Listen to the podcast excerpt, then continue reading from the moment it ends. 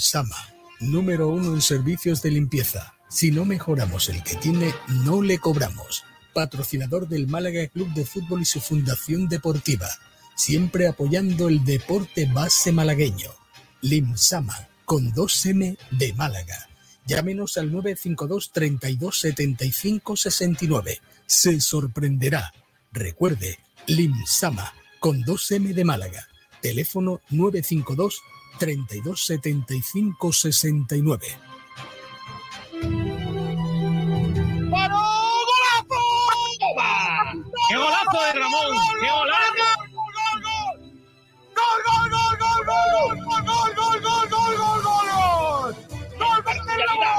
¡Gol de Ramón! ¡Gol de Ramón! Camiseta yo también!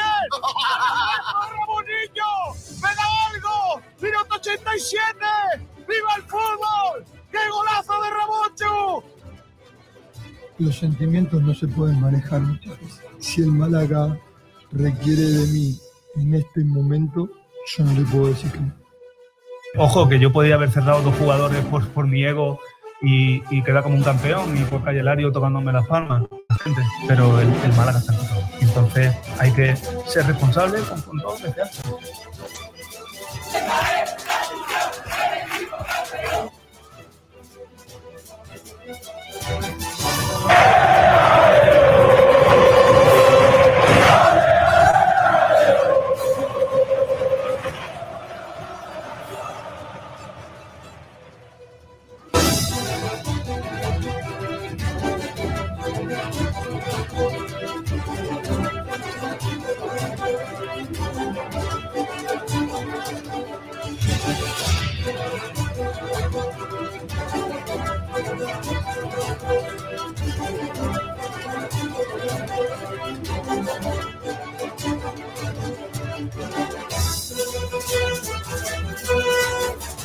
Hola, hola, ¿qué tal? Muy buenas, saludos a todos y bienvenidos a Frecuencia Malaguista. Desde ahora y hasta las 2 de la tarde, la actualidad del deporte malagueño en Malaguismo.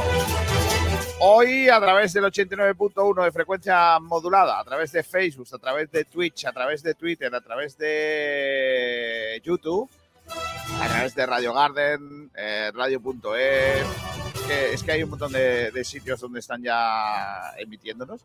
Y en las grabaciones de iVox vamos a dar un repaso amplio ¿eh? a lo que está siendo la información deportiva de esta semana, en esta jornada en la que nos encontramos. El año 4 después de Juan Carlos. Hoy se cumplen cuatro años del fallecimiento de Juan Carlos Aragón, así que los que somos carnavaleros hoy tenemos una, una excusa más para recordar a, uno de los más grandes que nos ha dejado esta cultura de nuestra tierra, eh, un poeta y un filósofo moderno y que, y que nos dejó un montón de cosas. Así que hoy, al final de este programa, he elegido una de mis coplas preferidas de Juan Carlos. Si tenéis alguna y queréis oírla, pues la ponemos. Además, hoy lo merece. Eh, hay muchos ya que, que- piensan que hay un antes de y un post Juan Carlos Aragón. Así que, eh, pues nada, hoy todos tenemos que recordarle, porque aparte de tanto, tanto que nos dejó, pues siempre hay un motivo para escuchar las cosas que nos dejó escritas y cantadas y contadas Juan Carlos Aragón. Vamos a comenzar el programa rápidamente porque tenemos un montón de cosas que contaros. Se viene viaje a Vitoria. Van a ir más de 100 malaguistas al eh, partido en excursiones.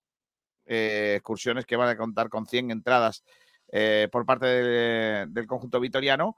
No hay billetes, es lo que cuentan que va a haber en Mendizorroza.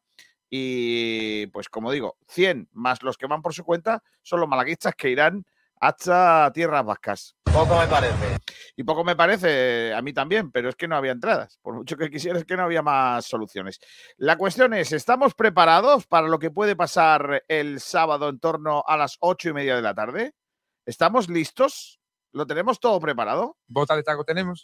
Pues no sabemos si tenemos bota de taco o no. Lo que sí tenemos es claro es que pase lo que pase, vamos a seguir siendo malaguistas y vamos a seguir estando aquí al pie del cañón. Porque por mucho que estemos hartos, somos eh, del Málaga y lo vamos a seguir siendo. Señores, voy a serles sincero. Estoy hasta los cojones de todos nosotros. Hoy nos damos vergüenza. Hoy siento vergüenza de todos nosotros. Que no lo digo yo, que lo dijo en su día un político. Vámonos rápidamente hacia las noticias del día. Los frontones de Bodegas Excelencia te ofrece las noticias del día. Las noticias. Ahí está. Ah, ¿Cómo entra la musiquilla, niño? Ah, qué cosa más bonita.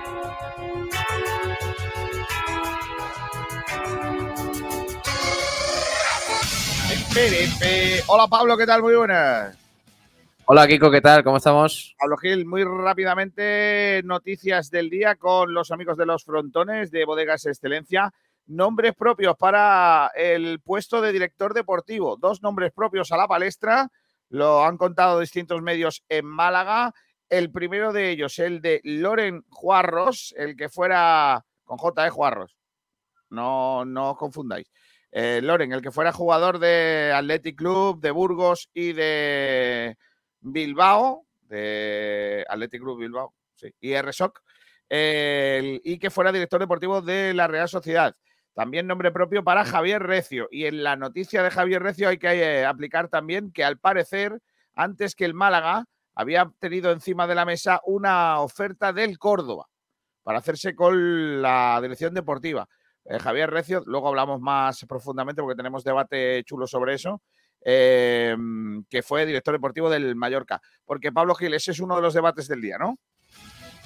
Sí, estamos preguntando si la gente cree que es obligatorio ya que tenga el Málaga un director deportivo o es mejor esperar a que se defina lo que va a pasar con el primer equipo, si descenso o la improbable permanencia.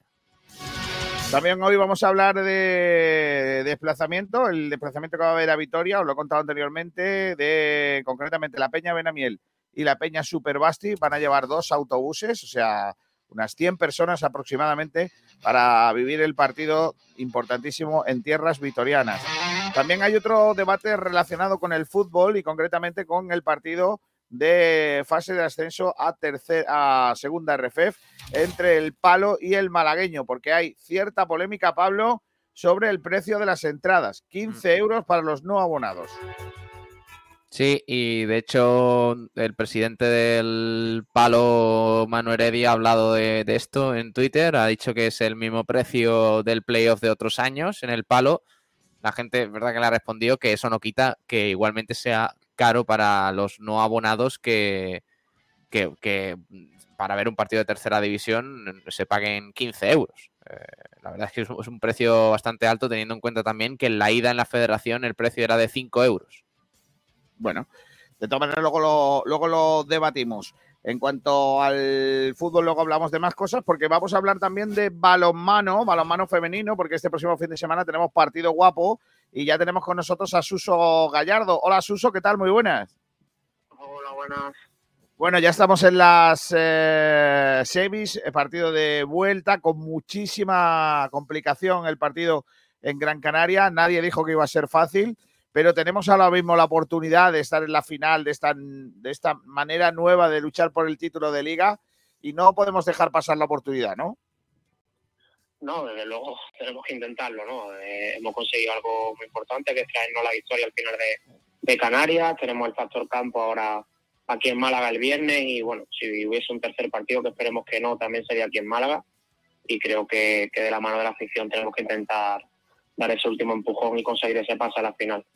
Con tantos partidos en, eh, liga, con varios enfrentamientos ya contra este rival, eh, ¿cómo se le puede meter mano? Porque allí nos costó Dios y ayuda a traernos para acá una ventaja.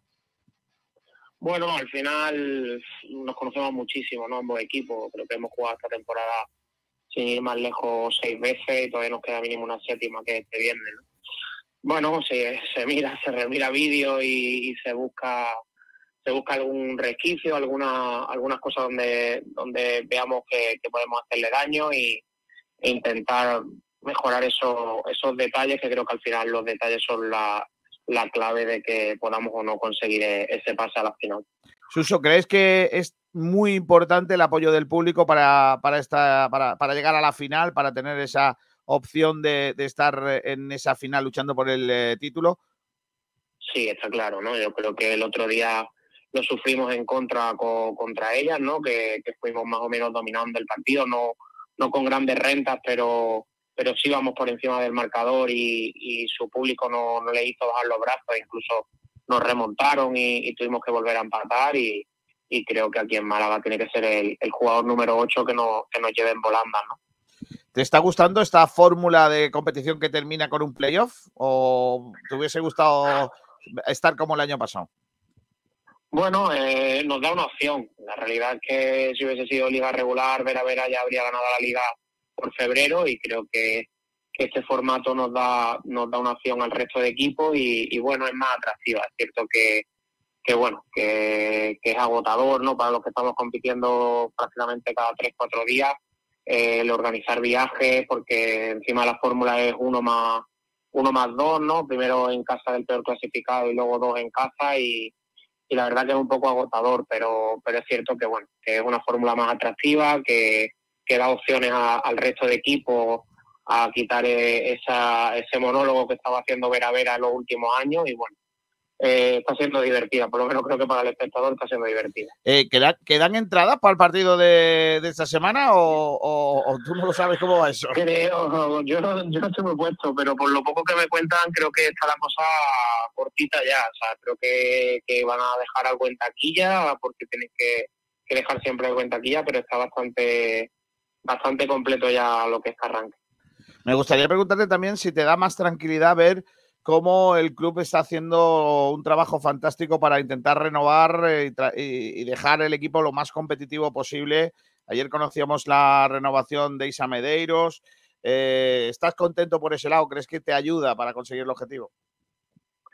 Sí, bueno, al final está claro que la estabilidad es, clave, ¿no? En el, proyecto que llevamos no, no solo ahora, sino llevamos tres temporadas, cuatro temporadas, pues peleando por lo menos por título, luego puedes conseguirlo, ¿no? Pero creo que, que la estabilidad es clave, el tener esa columna vertebral del equipo eh, con nosotros trabajando desde hace mucho tiempo, creo que es mucho más fácil también para las incorporaciones y, y bueno, creo que de, tanto desde la pista como desde los despachos se está trabajando muy, muy bien y, y el fruto pues, pues se está recogiendo, ¿no? Yo creo que al final eh, parecía flor de un día el primer, primer año de, de los títulos, pero creo que después de tres, cuatro temporadas estando en la lucha de consiguiendo o no consiguiendo títulos, pero metiéndolo en finales, creo que, es importantísimo.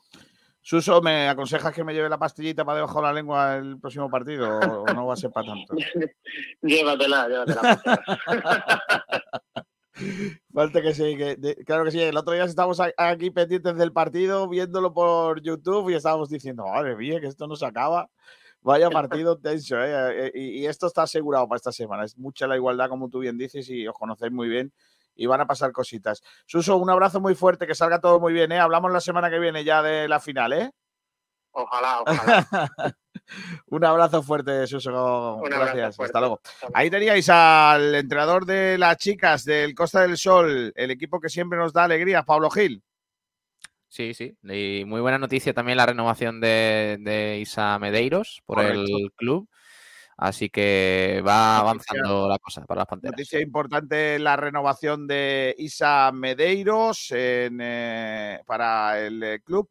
Una Isa Medeiros que ayer se mostraba muy contenta de renovar y que decía cosas como esta. Sí, la verdad que yo no esperaba quedarme tanto tiempo, pero bueno, la niña de Brasil no esperaba salir de Brasil y quedar así tanto tiempo en el mismo equipo, pero, pero es verdad que estoy muy contenta aquí, muy cómoda y, y con las chicas, con, el, con, la, con, todos los entrenadores, estoy muy contenta. Eh, sí, que yo estuve, estoy desde 2018 y la verdad que es mucho tiempo, entonces he, visto cómo el club ha crecido y se nota la diferencia del proyecto de, la primera temporada para ahora y se nota que el club quiere más y siempre busca más. Sí, por supuesto. Creo que el club empezó con un proyecto muy bueno que fue el año del, triplete y, creo que desde ahí estamos, eh, no sé si logrando títulos, pero seguro que luchando por muchos y estando ahí entre las finales y, es lo que la verdad lo que, queremos. Pues todos queremos que, que vaya el equipo para arriba y con la presión brasileña. Estamos hablando de uno de los eh, de las renovaciones más importantes del eh, Costa del Sol que juega este fin de semana. Un partido crucial para intentar por todos los medios continuar eh, con esa lucha, con esa intención de mantenerse en, entre la cabeza de los más importantes equipos del balonmano nacional. Y sin dejar el balonmano nacional, noticia también, Pablo, que os contamos en el día de hoy, también del balonmano, en este caso con el balonmano Los Dolbenes Antequeras, es la renovación del técnico Chispi para el Conservas al Sur Antequera para la temporada 23-24. Va a estar en el banquillo Juan Antonio Vázquez Chispi para que siga al frente. Se ha llegado a un acuerdo y ayer se hizo oficial. Será entrenador también para la próxima temporada el eh, que fuera jugador del eh, equipo malagueño. Renovado para la temporada 23-24, Chispi. Y un fichaje para el Tropes en este caso. Han fichado a Manu Díaz. Manu Díaz, por eh, bienvenido. ¿Qué tal? ¿Cómo estás? Buenas tardes. ¿Qué tal, Kiko? Muy bueno. ¿Te toca algo, Manu, ese señor? No me toca nada. Si si ya hablas bajo y, y el micro tuyo casi no oye, mano. Que está, está muy bajito. Súbete, súbete. A ser que volumen. quieras hacer un SMR de eso, lo demás no, no tal. A ver, Manu, este, este muchacho, por lo que veo, No se parece a él, ¿eh? No se parece a no él. tiene nada que ver contigo, ¿eh? Pero es nada, ¿eh? Mira, mira, mira qué muchacho. Mira, este es el fichaje, Manu, Manu Díaz. Este, eh, no has saltado tú así, vamos, ni que aunque atacara una serpiente. ¿Eh? Bueno, pues nada, el nuevo fichaje también para el equipo del Trops Málaga, que ya os adelanto, este próximo fin de semana tiene opción de conseguir ser equipo de playoff de ascenso contra el equipo que jugará el play-out de descenso desde la Asobal. ¿De acuerdo? Seguiremos muy pendientes también de ese partido. Eh, después del eh, balonmano pasamos al baloncesto. Pablo Gil, definitivamente el nuevo pabellón de la zona de Santa Clara y Retamar en Alaurín de la Torre va a llevar el nombre de Alberto Díaz. Lo aprobó ayer el pleno del Ayuntamiento de Alaurín de la Torre por unanimidad. Mira, se han puesto de acuerdo los políticos por una vez y en este caso para ponerle el pabellón el nombre de- del pelirrojo. ¿Otro pabellón más en Alaurín de la Torre? Otro y otro y otro y venga pabellones. Pero merecido, ¿eh? Merecido pa- para Alberto. Madre mía, claro que sí, además merecidísimo, merecidísimo. Eh, también eh, más cosas, eh, en este caso de atletismo, porque este próximo fin de semana en Nerja se va a celebrar el desafío Nerja 2023, que va a contar con un impresionante roster de atletas. Por ejemplo, en 5.000 metros va a estar Fernando Carro. Eh, también va a estar entre 1.000 metros Dani Arce, todos internacionales por el combinado nacional español. También va a estar eh, Sergio Jiménez, Santiago Catrofe, Hasaus, Polo Riach o los etíopes Segay Yaleu y Beru, que van a participar en esa prueba. También va a estar en categoría femenina las representantes eh, nacionales, en este caso la campeona del mundo de campo a través, sub-20, eh, las etíopes eh, Senayet Getachew o Melknat Gudu, que ha sido dos ve- veces subcampeona del mundo de esta distancia en 2021 y 2023.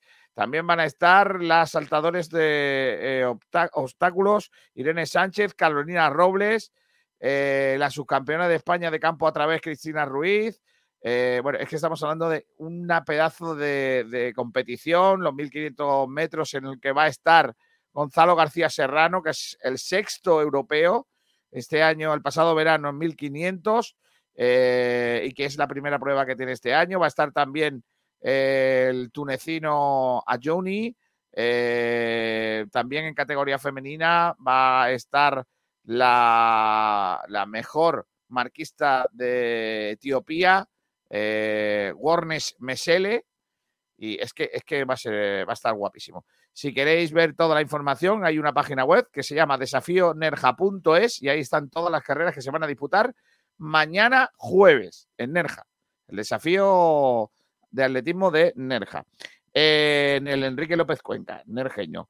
Hoy, además, dentro del periplo que está haciendo la Solheim Cup por toda la provincia malagueña, llega al mejor municipio de la provincia de Málaga.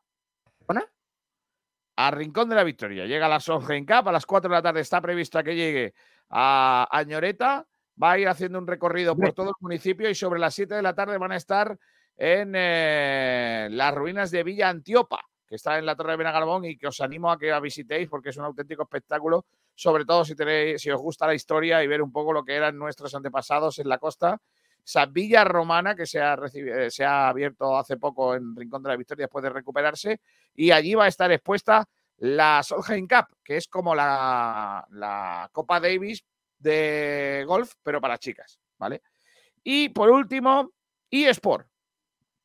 He dejado, no, no lo he dejado porque sean menos importantes. Hay equipo ya para eh, nuestros representantes, los eh, Giants, Los Giants.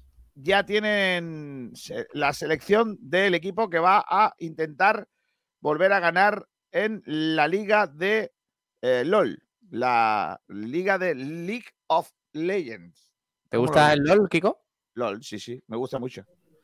Eh, son los cuatro, los cuatro seleccionados son Atila, Sí, Three Antonio, sí. Muy bueno. Whiting, Whiting, ¿vale? Y Cherche. Antonio, Antonio es de los mejores. Sí, ¿verdad? Con ese nombre normal. Somos, lo- somos así de buenos. Pues ya está. Esto sería toda la información. No, no está mal, ¿eh? No se pueden quejar los de los frontones que no le estamos dando bola, ¿eh? Ponme la cuña de los frontones, niño. ¿Te pongo la cuña de los frontones? No que se te Hola. ponen ganas de beberte un vino, tío. No lo veo, ¿eh? Es que tú coges cualquier, eh, cualquier excusa buena para beberte un vinito, ¿eh? Hombre, a cualquier hora, además. Bueno, pues venga, te la voy a poner bien, entera. Nada mejor que una reunión de buenos amigos alrededor de una buena mesa. Y esos momentos extraordinarios se merecen un excelente vino. Tinto Crianza Los Frontones. Un copage elegante, equilibrado, suave y afrutado, con madera bien integrada y tostados agradables, fresco en boca. Y de nuestra tierra, de Ronda. Tinto Crianza Los Frontones. Malagueño por denominación, excelente por definición. Bodegas Excelencia, en el corazón de Ronda. Pues nada, ahí estamos. ¿Y esto qué es? Los comentaristas de, de la radio, ¿no? Ay, los comentaristas de la radio, mamma mía. Rubén Vega, ¿qué tal? Buenas tardes. ¿Cómo estamos, chicos? Buenas tardes, Rubén. Buena tarde. Allí, allí por ejemplo, en, en Cataluña también se dice buena tarde desde las 2 de la tarde o, es como en, eh, en Europa que tarde es tarde. ¿Sabes qué te digo? Bueno, hay gente que a partir de las 12 sí que dice buena tarde. Vale. ¿Tú dices buena tarde o dices buena tarde? Buenas tardes. Buenas tardes. Yo digo a cualquier hora del día, digo buena ni. Buena ni. Bu- buena nit. Buena ni. Buena nit. Ya me voy corriendo. Vale, eh, oyente, sigue haciendo la pole y tendrá que explicarnos alguna vez cuál es su objetivo. Francis Caballero, Caballero, Caballero, Francis Caballero. No lo sé, pero lo sigue haciendo. Habrá que cortarle el rollo a Francis, ¿no? Clemen M dice, tiene cosas, sabe cosas ese hombre. Clemen M dice, pero Francis siempre con la pole, a ver. Club de Fan, volumen 2. Bonjour, dice, hola, bonjour. Eh, Francis Rumamo dice, buenos días y tardes. Y segundo en pole. Yo me quedo con- conectado. Que no, que no, que no eres segundo, que eres tercero. Está Lourdes Adriana Ojeda Sánchez, dice, hola, hola, hola. También está Juan Manuel Martín Segura, dice, saludas, buenas tardes y buen programa. También dice Torremolinos Málaga, fuera violentos del fútbol y buenas tardes. Eh, algo sobre el director deportivo, porque se nos va el tiempo. ¿No creéis que está penalizando a Pellicer y a Quique por, por exponerlos tanto? Administración a la palestra ya y que dé explicaciones. ¿Qué explicaciones va a dar? Eh, eso luego lo debatimos. Alfonso Ruiz Recio está por aquí. Dice: Quiero un director deportivo que sea capaz de enamorar a los canteranos. Canteranos y 10 fichajes de jugadores que tengan experiencias y condiciones para rendir en primera RFEF. También dice: En los últimos 20 años solo ha habido un delantero canterano que ha conseguido hacer más de 8 goles con el primer equipo, que es Juani. Y ha habido grandes goleadores en el juvenil y filial. Eh, David P. levanta la mano. Buenas, chicos. Vamos, que Hola. aún podemos. ¿Ha puesto el caballo? Mm, Sí, el caballo y la mano. Sí, sí, sí, lo he puesto. Pero sí. Venga, vamos a empezar con el eh, primer tema del día, eh, con el primer debate de- del día, Pablo Gil. La primera pregunta que hemos lanzado hoy es sobre el tema del director deportivo. eh, Si es obligatorio que el Málaga tenga ya uno, que esté trabajando desde ya en la planificación de la próxima temporada, o si es mejor esperar a que se confirme el final de esta liga, con el descenso a a primera RFF o con, el, con la improbable permanencia. ¿Qué os parece? Venga, ¿quién empieza? Hombre, yo creo que desde, desde ese empate de- del Villarreal B en Gran Canaria, se- yo espero que se haya agilizado todo y que para mí debería haberse anunciado ya esta semana el director deportivo. Lo que, mm, lo que no me queda claro es si hay un, un director deportivo cerrado, porque se han dicho muchos nombres y la sensación de eso es que no hay algún nombre. Según, según Quique Pérez, sí. Claro, eso se ha dicho, pero la sensación que me da el que salgan tantos nombres esta semana es de que no hay algo cerrado todavía. No estoy de acuerdo.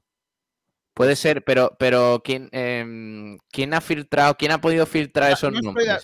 Pablo, no estoy de acuerdo en nada de lo que ha dicho el catalán. Nada. Hombre, mm, Nada, nada, nada. Ni en lo de Bonatarda. Es que me da igual. No, no ha dicho, no ha dado una. No ha dado una, Pablo. Pablo Raro es, raro es que, que- vamos a ver, Kiko, o, o la prensa la está fastidiando mucho, parece, sí. está metiendo la pata la prensa, o, o Quique Pérez nos mintió y es verdad que el director deportivo no está cerrado. Yo creo que sí está cerrado. ¿eh? A ver, Yo lo oye, que no creo. Yo lo que creo de- que está, Sigue, Manu, sigue. que yo lo que creo que está esperando a que el Málaga descienda definitivamente para anunciarlo. Es lo que creo, pero yo creo que incluso yo creo que ya estará trabajando mm, dentro del club. A ver, yo. ¿Cómo puede ser que haya tres directores deportivos que están muy cerca de fichar por el Claro. Málaga? O sea, es que... Pero eh, claro, Es que claro, pero es muy que. cerca eso lo ha dicho la que, prensa. Pablo, me parece increíble que tú, siendo prensa, te preguntes estas cosas. Que la pregunte gente que, que no es prensa y es pseudo prensa, todavía lo puedo entender. Pero tú, tío. Yo estoy con el catalán. A ver, yo, yo, mira, mira que Rubén Vegas últimamente es, el, es de los pocos que entiendo que tiene criterio porque sigue mis, mis, mis enseñanzas a pie juntillas y el tío va siempre por mi línea, ¿vale? Entonces no estoy de acuerdo con... Sobre todo después de haber quitado el, el- el plastiquillo del, del monitor que está a su derecha. Pero eh, de verdad que hoy no lo entiendo. O sea, vamos a ver. De verdad creéis. Ya, luego hablamos de si es necesario o no. ¿Vale? Eh, Que, que haya director deportivo público ahora. decir. Yo ahora quiero decir. Eh, mm, que, que hayan puesto nombres encima de la mesa no quieren decir que vayan a, venir estos. Mira, te- te- los dos nombres últimos que han salido, uno el de Loren. ¿Tú crees que encima ninguno de los que ha sonado puede ser el... No, no es que lo. No sé quién es, la verdad es que no lo sé. Lo que sí creo es que eh, el que sea probablemente no haya salido. Podría Ok. serlo. Otra cosa es que el Málaga se haya reunido con gente. Eh, os voy a contar una cosa muy, muy rápido. Eh, Ha habido. Hay un club eh, de fútbol no profesional Mm. en el que han dicho que había un entrenador que está cerca de llegar y tal. Yo he preguntado esta mañana y me han dicho, no, ese entrenador no está ni de coña cerca de llegar. Solo hemos hablado con uno y ha sido por respeto, porque ha venido a hablar con nosotros y nosotros lo hemos atendido. Eso en el fútbol profesional también se hace. O sea, tú vienes aquí un agente, te ofrece a un director deportivo y se sienta uno con él, pero de ahí a que vaya a llegar, que va un, que se haya enterado un periodista que se han reunido con el agente de no sé quién o con el propio representante. Vale. Y que se diga que está cerca. Es que- y, que de ahí tú entiendas que estás ce- cerca, pues vale. Es que, Vale, mi- claro, es mi que tú pregunta es- mi pregunta decir lo es- que tú quieras. Yo te voy a poner el ejemplo de Sport Direct, Pablo, y ya termino. Está Venga. por aquí Miguel Almendrón, que ha entrado para este debate. Eh, eh, hola Miguel, ¿qué tal? Buenas tardes.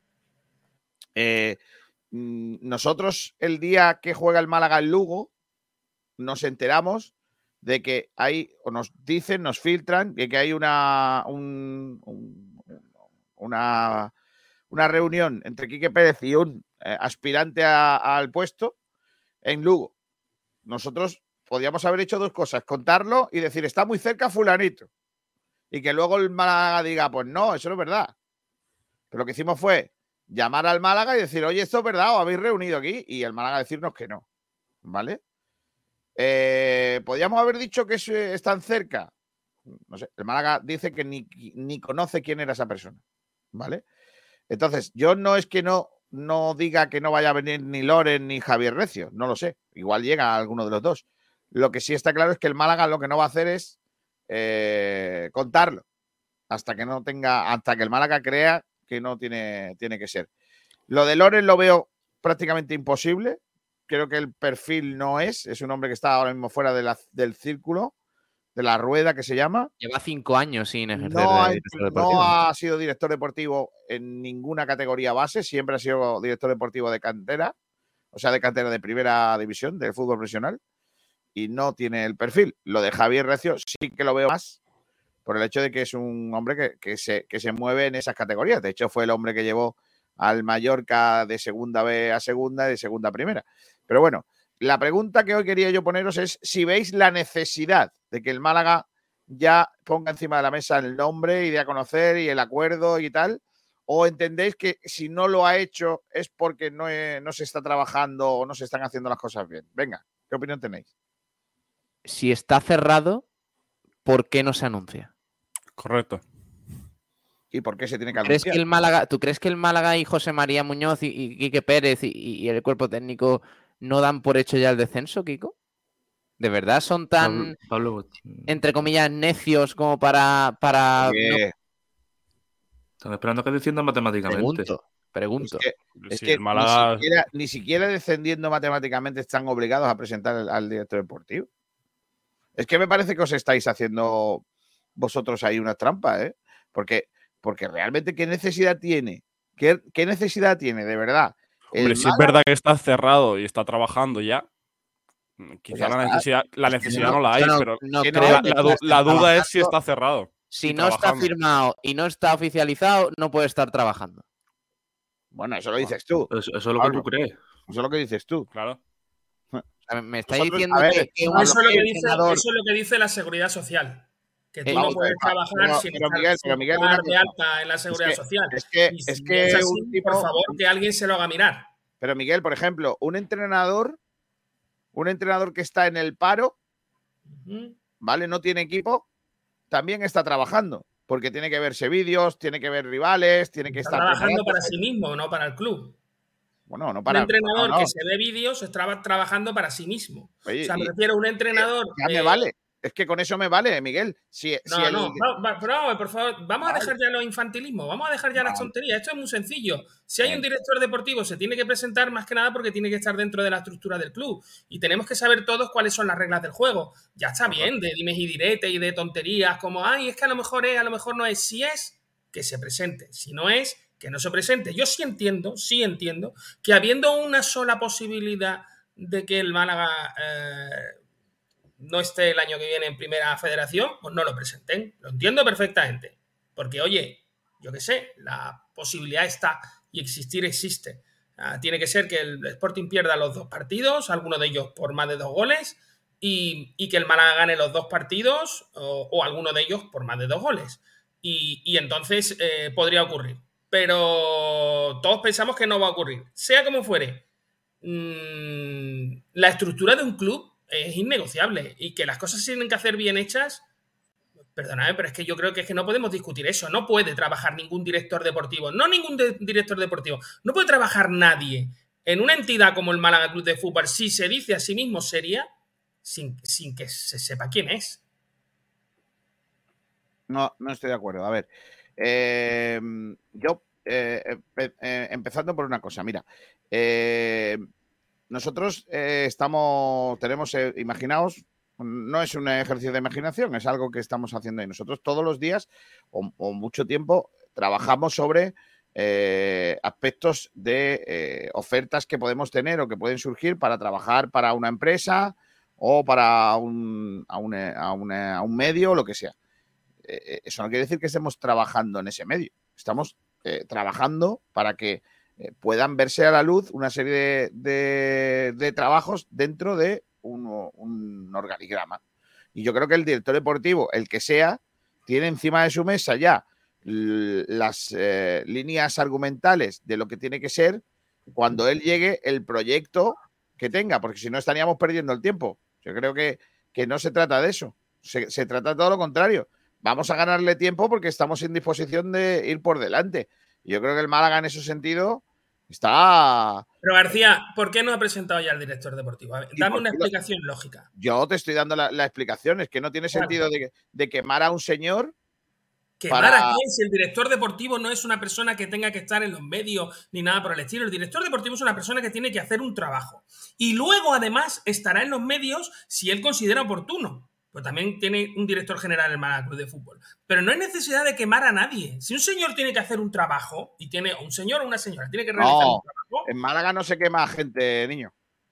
Va, eh, eso el 23 por la noche. Y creo que no son gente, son un montón de palos ahí puestos así de una manera. Pero bueno, sea como fuere. em, es que yo creo que hablamos de cosas distintas. Yo, creo- yo creo que hablamos de, de seriedad y de tal. ¿A ti te, te- te- te parecería bien llevárnoslo a, a la tontería?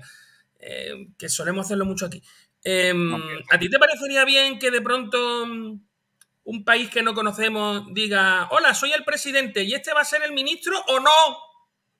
pero ya va a estar trabajando como ministro. ¿Pero es ministro o no?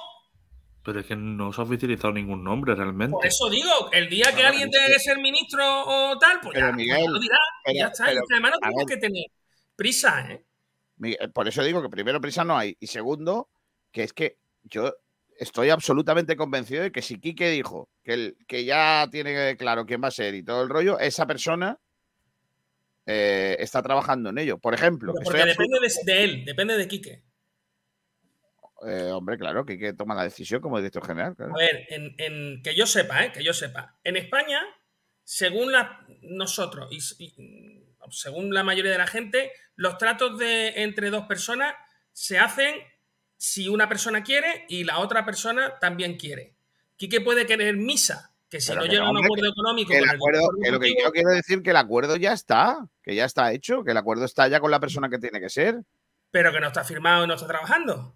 Hombre, normal que no, que no esté firmado, porque si no. ¿De qué manera, no- pero chicos, de qué manera si no, había es, acuerdo con si no es oficial, si no es oficial y esa persona, por tanto, eh, eh, oficialmente no tiene asegurado su puesto de trabajo, ¿de qué manera va a estar trabajando y planificando nada para la próxima temporada? O que mañana se le cruce un Osasuna que está en primera división y lo siento, Claro, pero me tengo que ir a Osasuna. Pero, lo digo por, por parte del club y por parte de la persona, del trabajador en este caso. O sea, que, ¿de qué manera va a trabajar y se va a comprometer esa persona a preparar nada?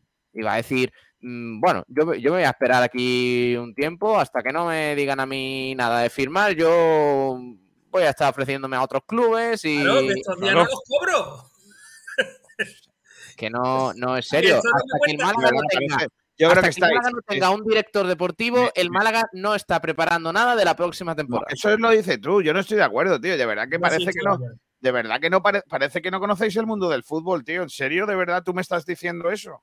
Que no está. pe- Claro, pero por supuesto. Pero es que te lo demostró Antivero el año pasado, que se supone que estaba firmado, estaba todo hecho. Todo estaba hecho. Y en el último minuto se fue. Es que tú puedes tener un director deportivo atado, atadísimo, y ahora de pronto se te cruza por medio, no lo sé, un Mirandés de segunda división y de pronto dice que es que lo quiere y le paga más y se lo queda.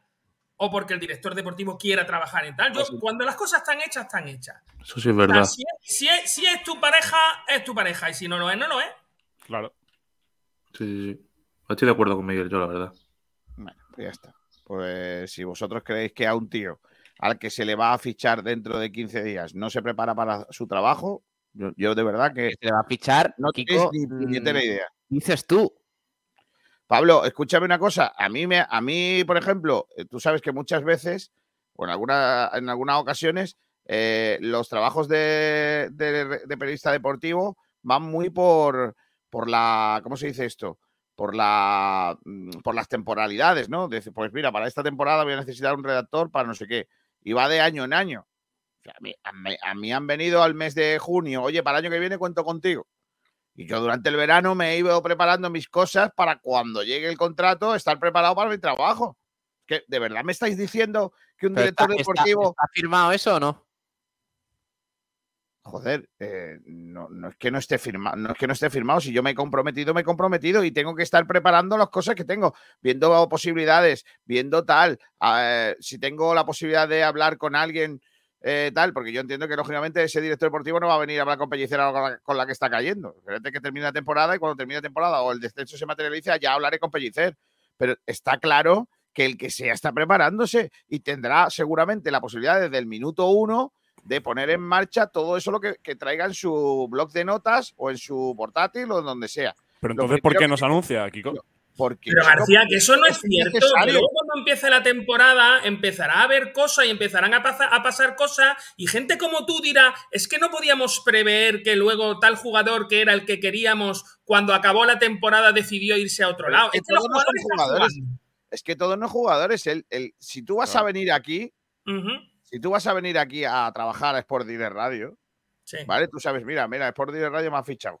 ¿Qué, men- qué menos que empezar a prepararte? Por ejemplo, escuchar los programas de Sport Direct Radio, saber qué hay dentro de la- del tal. Es que todo no es. Sí, hombre, y lo próximo que hay, que tenga que ver Eh, fútbol para hablar de fútbol, pues ya la hemos cagado. Así, así no va a ir mal, mal la El cosa. director deportivo se habrá informado, Kiko, de, qui- de, mm, quién es Pellicer, de eh, cómo ¿Cuál está es Málaga en los de últimos? De cómo, cómo está el Málaga en los últimos años y, y poco más. Se habrá ¿Qué interesado?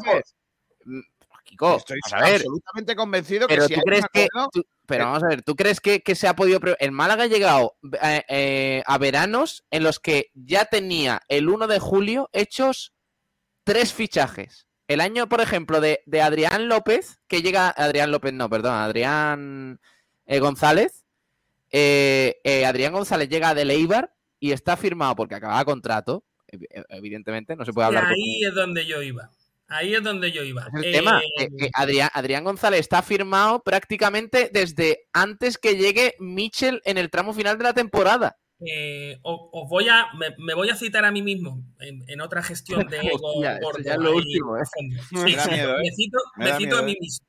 Me cito a mí Como mismo. dijo, dice, dice San Pablo, como dijo San Pablo en el versículo 14 de Exacto, su exacto, homilía, algo Como, así. como Kiko Como ya, día como ya que. hemos, como ya hemos dicho más de una vez, y de hecho hay un artículo escrito en opinión en Sport Direct Radio que podéis consultar cuando queráis eh, sobre el tema de fichajes de invierno, la mejor manera o el mejor momento de plantearse una, la temporada que viene es siempre eh, los- con, con los fichajes de invierno. ¿Por qué? Porque tú sabes en ese momento cuáles son los jugadores que ya quedan libres. O sea, tú puedes empezar a tomar contacto con los jugadores que acaban contrato a partir de enero de ese año. O sea, todo el que va a terminar contrato el día 30 de junio ha podido estar negociando desde el 1 de, de enero. Por eso es la mejor manera de plantearse una, una temporada. También es verdad, no sé si, da igual que estés de acuerdo o no, eso está escrito. O sea, yo digo que eso está allí. Luego vosotros,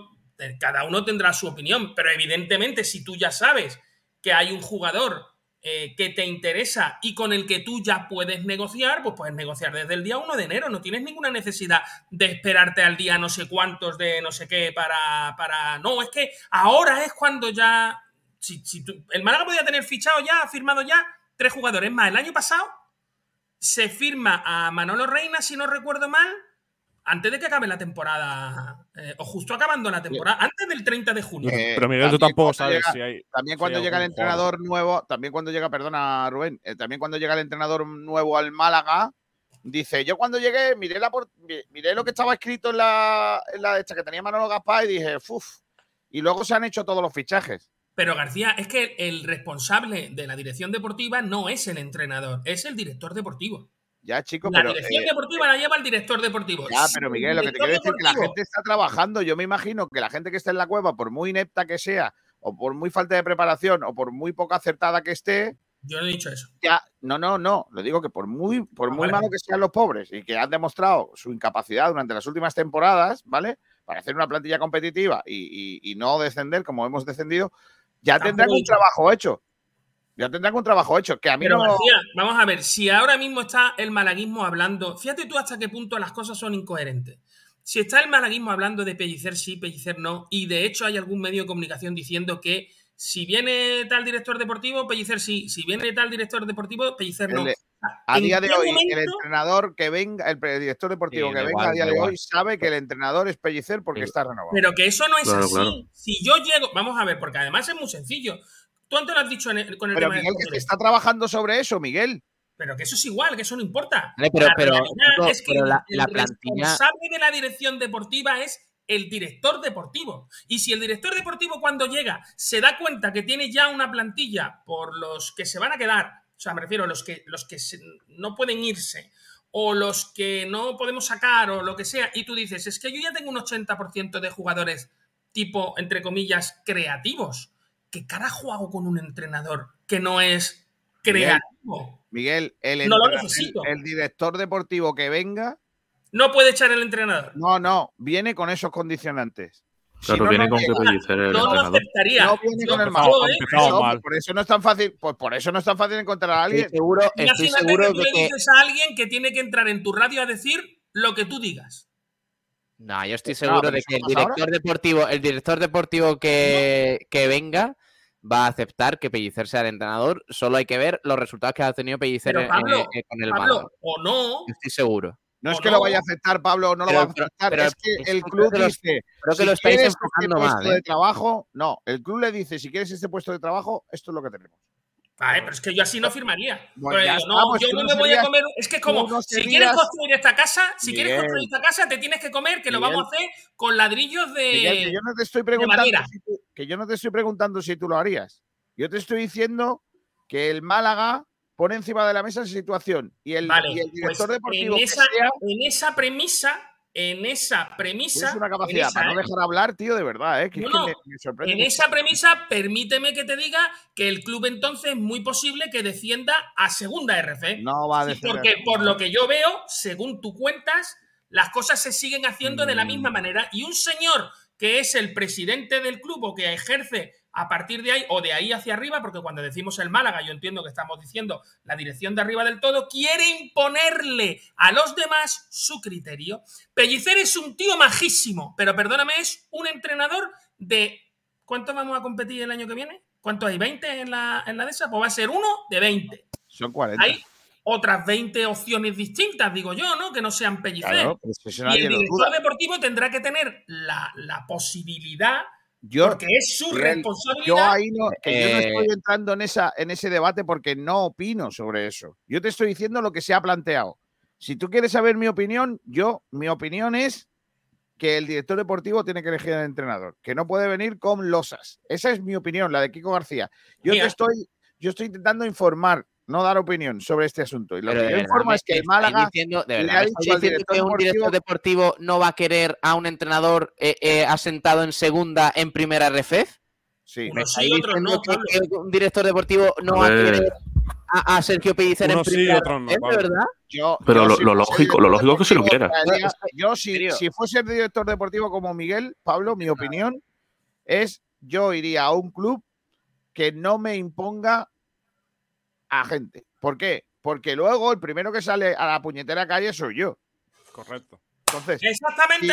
Escucha, yo- Pablo, que luego a lo mejor decides que te lo quieres quedar, pero es una decisión tuya. O voy a claro, entrar yo en un sitio y me van a imponer las está decisiones. clarísimo, está clarísimo. De hecho, de hecho, no entendería, no entiendo que en una reunión para ver quién es el director deportivo Es esté que- Pellicer. Es que ver, Pellicer, Pellicer, ¿cómo va a ya ha demostrado, ya ha ¿Cómo va a demostrado ser más Pellicer eso? importante, ya Pellicer ya ha demostrado ser más importante para el club que cualquier director deportivo que venga. Pues entonces que no venga director deportivo y No, porque alguien, alguien No, tiene sí, que tiene que dedicarse haber, a hombre. negociar, Pablo, a firmar y a todo esto. Pablo, que tú quieras defender a Pellicer, que me No, parece no muy es bien. así, no es así, Que pero tú- es que que estáis tú quieras vendiendo la moto de que, de que eh, hay que empezar de cero con un entrenador nuevo y que todo esto y el mercado de, de- el mercado de fichajes de primera RF, tanto para jugadores como sobre todo para entrenadores, es chunguísimo. Y ahora me vais a decir que un director deportivo que venga al Málaga no va a querer a un entrenador que se lo rifan en segunda división como es Pellicer y no lo va a querer en primera RF. yo, no, yo no estoy hablando de eso. Yo, yo de lo que estoy hablando es de eh, filosofía pura. O sea, No he me hablado refiero, yo no estoy diciendo, yo no estoy dando datos ni estoy diciendo tal. Yo lo que estoy diciendo es que en, en la propia filosofía del club, tú no puedes imponerle nada a nadie. Es como si el director deportivo es la- lo mismo de malo que esos directores deportivos que pudieran haber existido y que hayan impuesto a los, a los entrenadores una alineación. O un jugador, me da igual. Yo no sería entrenador de un equipo jamás en el cual a mí me dijeran, no, mira, fulanito es el lateral derecho, te guste o no te guste. Si tú firmas con nosotros, fulanito es el lateral derecho. Pues es lo mismo, tío. O sea, yo lo que digo, y escucha, y que a lo mismo viene un director deportivo y que dice, hostia, Pellicer es mi pastor, nada me faltará. Eh, De- yo quiero Pellicer. Miguel, además, Miguel, hace muy poquito yo he estado viviendo una situación muy de cerca de un club que ha querido eh, o, que pretendía eh, el director deportivo que, que pretendía cambiar el entrenador para poner a uno de su cuerda y no ha podido echarle porque los resultados eran positivos. Eso se ha visto así de veces. Yo creí que ibas a hablar de que el cortijo te impone a Manu Díaz, pero vamos, ese tema Manu lo Díaz, dejamos. Manu Díaz, desde que es nuestro hombre infiltrado en el Trops, está perfecto. No, no, no hay, no hay lío. Eh, Pablo Gil, eh, me gusta mucho tu me gusta mucho tu camiseta si fuese eh, eh, 1997. Parece la del Cornellá, ¿eh? Así, es verdad. Eh, léeme, qué dice- léeme qué dicen los oyentes en Twitter a este Soy muy debate. tonto, Soy muy tonto, ¿eh? Dice, todos tenemos una respuesta. Ahora leemos en el chat y, y demás, pero dice que lo flipas que deberíamos, eh, deberíamos tener al director deportivo desde hace semanas. Vale. Dice por aquí David P. He visto al candidato de izquierda que se ha presentado en Fuente de Piedra y es clavado al Almendral. En un ejercicio de investigación muy importante, nuestra redacción ha llegado a. ha buscado la imagen. ¿En serio? Y ya tenemos la imagen del candidato de Izquierda Unida en eh, Fuente Piedra. Eh, pueblo de la provincia de Málaga precioso, donde los flamencos allí están muy bien. Pueblo, pueblo que tienen un, un problema gordísimo con temas Con de agua. agua. Correcto. Y el hombre es este. A ver. Pues, pues tiene un aire, ¿eh? Que va a tener un aire. No se parece en nada. Pablo Gil, ¿se parece a Miguel Almendral, el de Izquierda Unida de Fuente Piedra? Se parece un poco, sí, es verdad. Eh, tiene su me- airecillo. me Mira, recuerda tiene la más barba, eh. Cuidado, eh. A mí Dicen me- que en me su discurso está hablando de Alex Rico. O sea que sí. Rubén Vega, ¿se parece? No. Manu Díaz, ¿se parece? Tiene un aire, la verdad. Sí, hombre. David P., dedícate a otra cosa porque lo tuyo no es la fisonomía. Eh, sigo con más mensajes de los oyentes, una vez ya eh, dejando claro que Izquierda Unida y eh, Almendral no son la misma cosa en Fuente Piedra. Yo he visto, yo he visto una imagen. eh, a mí, a mí Miguel Almendral no me engaña. Miguel Almendral es- eh, está relacionado con Podemos. Eso dicen en Twitter. Eso dicen en Yo creo que todo el mundo ha visto la captura esa que, subieron. no, Que estaba relacionado. Eh, eh, de, de hecho, la captura está muy guapa porque pa- parece un No cartel visto. de se busca. se busca. yo no la no he visto fotos por ahí- tampoco, eh. Hay fotos por ahí mía con Teresa Rodríguez, ¿eh? ¿Eh? Madre mía. Hay fotos. Dice Teresa- Alfonso Recio. Teresa es roteña y nosotros nos conocemos desde. Roteña guapa es la hurta, la roteña. Alfonso Ruiz Recio dice: desde los Ador, Dopico y Perico, del equipo campeón de España juvenil hasta nuestros días, solo Juanmi ha destacado algo con el Málaga. ¿Qué pasa? Vamos, No, Loren, y quédate. Enesiri, Seguro perdona, que tiene muchos goles. También es canterano, claro. Eh, Paco Boquerón 23. Las cosas no se han hecho bien desde que hacen un comunicado diciendo que ya estamos descendidos cuando no es ni matemático y ahora nos vienen con las milongas de que todavía no se oficializa. Huele mal. También dice Paco Boquerón, este club está lleno de incapacitados en todos y cada uno de sus cargos. José eh, Jaime Plaza 92, que el director deportivo esté preparándose para antes de ejercer en el Málaga no quiere decir que esté trabajando para el Málaga sin contrato, aunque ya está eh, preparando profesionalmente desde antes. Estoy totalmente de acuerdo contigo, Jaime. Paco Boquerón 23, en Málaga no se quema gente, se queman solos con su falta de profesionalismo. No, la gente, la gente se quema y yo ahí estoy de acuerdo con, con Quique Pérez, porque incluso la figura de Quique Pérez, para muchos aficionados, ya se ha quemado por el descenso del Málaga. O sea, es así. Paco Boquerón dice, si decís que no hay prisa, es que no sabéis cómo funciona el mercado de primera RFEF. Malar Case, y tendrá que saber para qué contacten los representantes.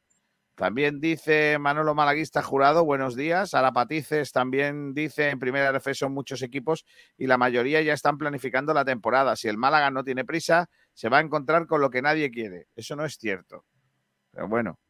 Eh, Alfonso Ruiz no podemos dar pistas a la competencia ni haciendo público nuestro director deportivo. En todo caso, pongámosle un alias, apodo o usemos un lenguaje encriptado. Me gusta esta Eso comunicación. me Venga, gusta, me gusta a mí también. Empecemos a buscar nombres para, el, eh, para hablar del director deportivo sin decir el nombre del director deportivo. Me gusta mucho. A ver, yo abogaría por, por ejemplo, por- ah, podríamos ponerle eh, nombres de eh, gentecilla que no existe.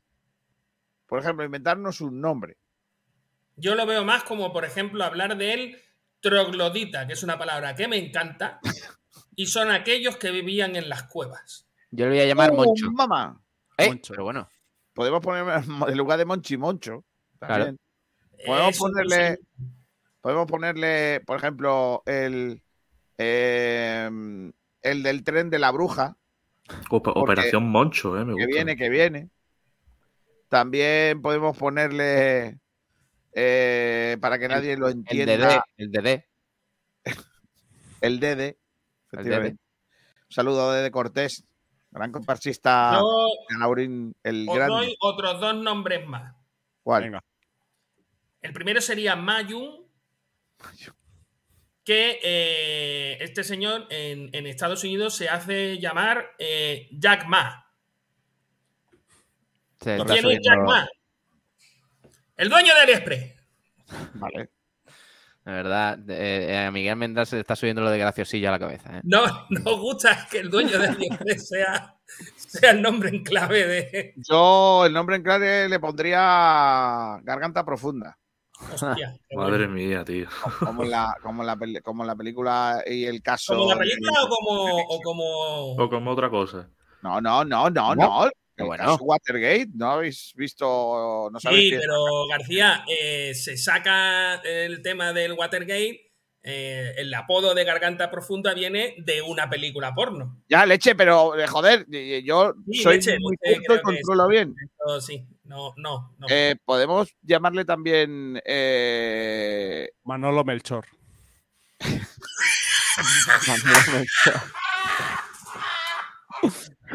Ese es bueno. MM. Manolo. Operación. MM, ¿eh? Operación me lo MM. quedo, me lo quedo, me lo quedo. MM. Manolo Melchor. El, el próximo, el próximo de, de- Oye, ¿tú te imaginas en el Málaga, oye, que ha llamado Manolo Melchor? Y, y un guiño, ¿no? Se ha enfadado muchísimo Melchor, ¿eh? le- José María, que ha llamado Manolo Melchor y guiñándole así la secretaria. Pues, pues no me ha traído Melchor Carbón. por acá. Oye, eh, José María Muñoz preguntándole a la secretaria, a los de la cueva, si ha llegado el, el director deportivo nuevo. Así, ¿eh? Atención a la imagen.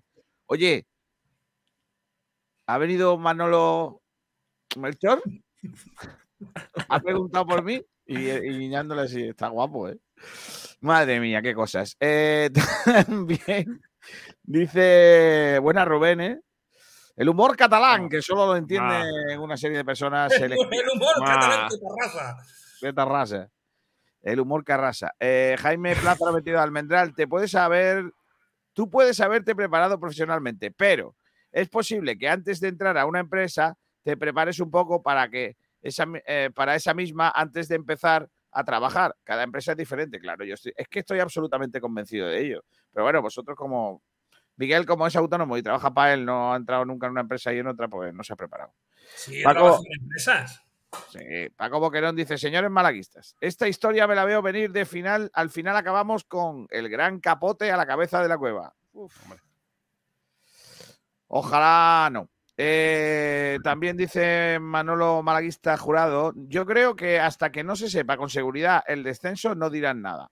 Alfonso Ruiz Recio dice, sugiero que sustituyamos el nombre de la cueva por el laboratorio. Lo de la cueva no, no, no nos ha traído suerte.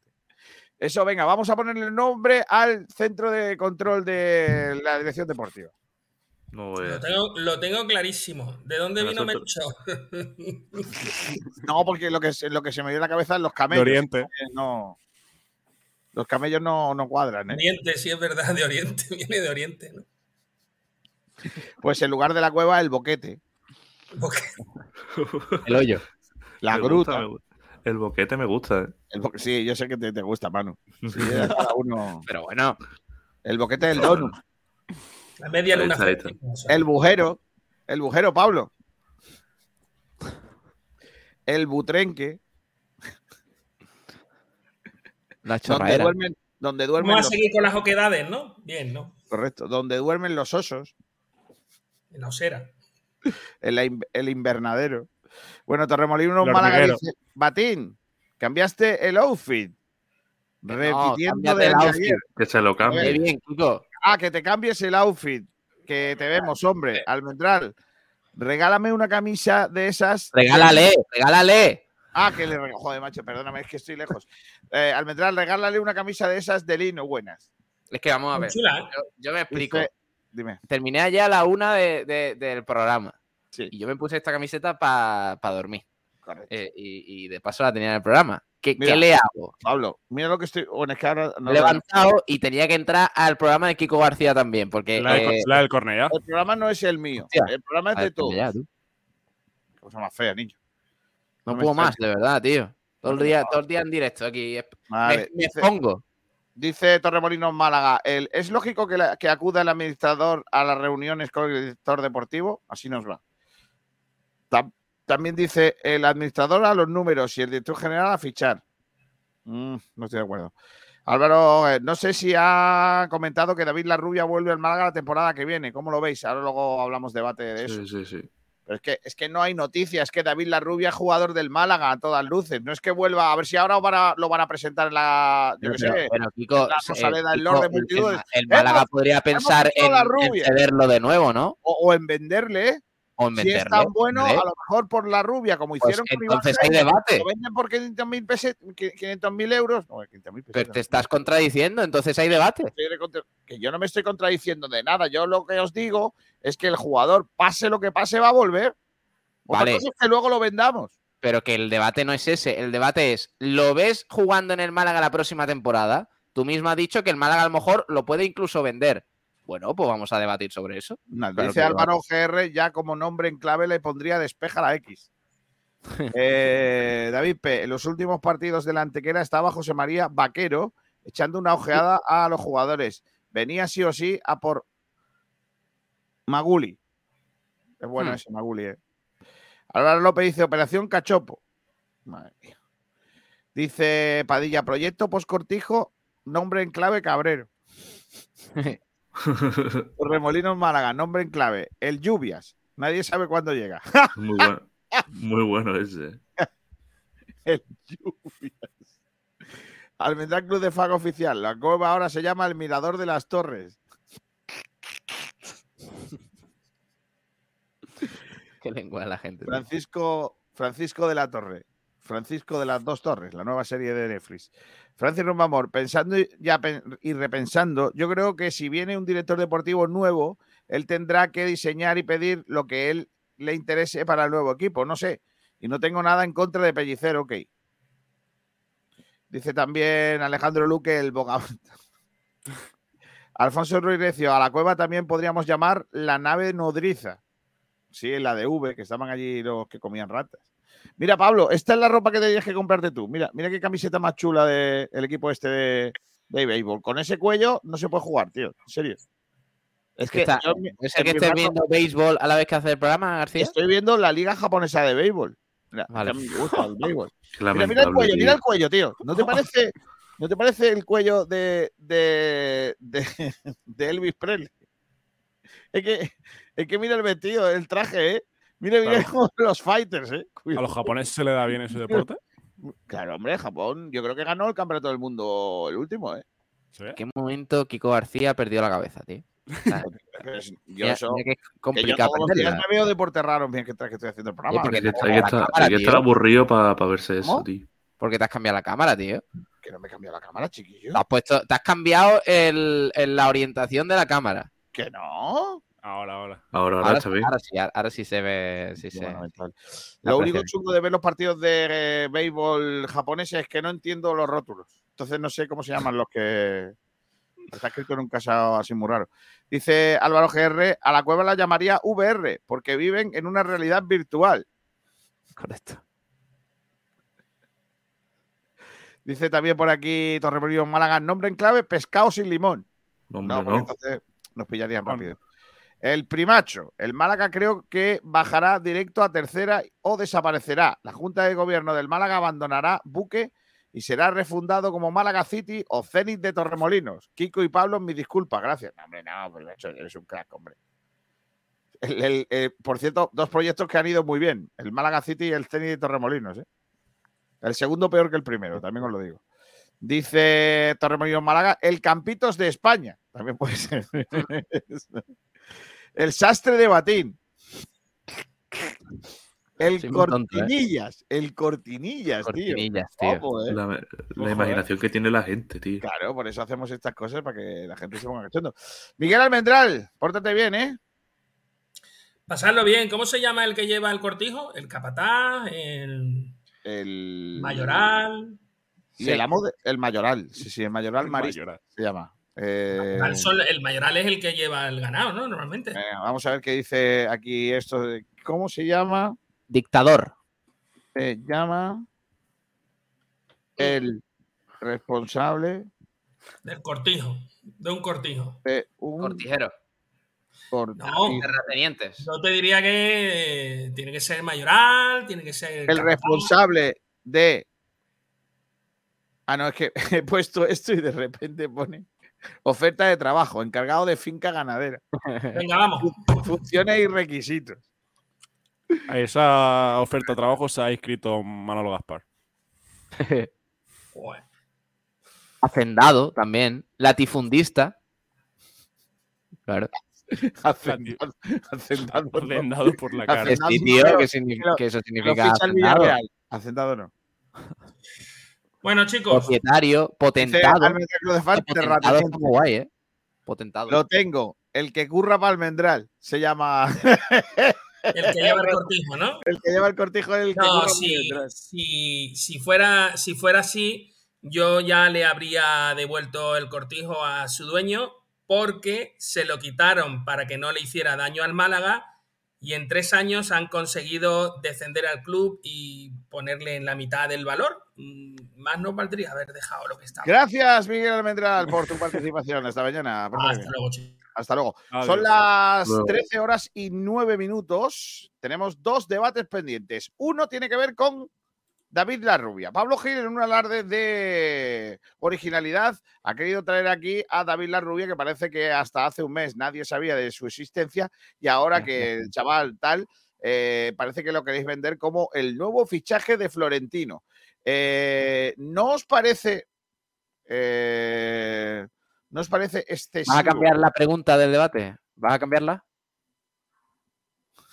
Entrevista Ah. a Miguel Almendral, el candidato a secretario general de Podemos a Laurín de la Torre por la candidatura a Democracia Horizontal. Vas a cambiar el debate, ¿no? De, de- de David Larrubia, ¿no? No ganó. No, no, no. Dime de qué va el debate. No tengo ni idea. Vale, vale. Eh, bueno, lanzábamos la pregunta de si crees eh, que la rubia puede ser importante la próxima temporada en el Málaga, en el caso de que el equipo descienda a primera RF, que es lo más probable. Eh, Porque se está hablando mucho de, de él, eh, Kiko.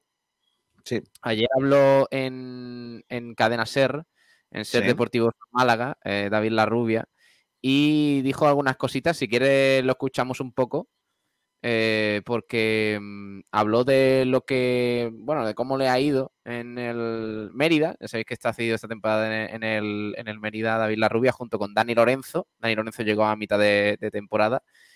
Y ha dicho cositas interesantes como que, bueno, pues que está contento en el Mérida. Vamos a escucharlo, ¿verdad?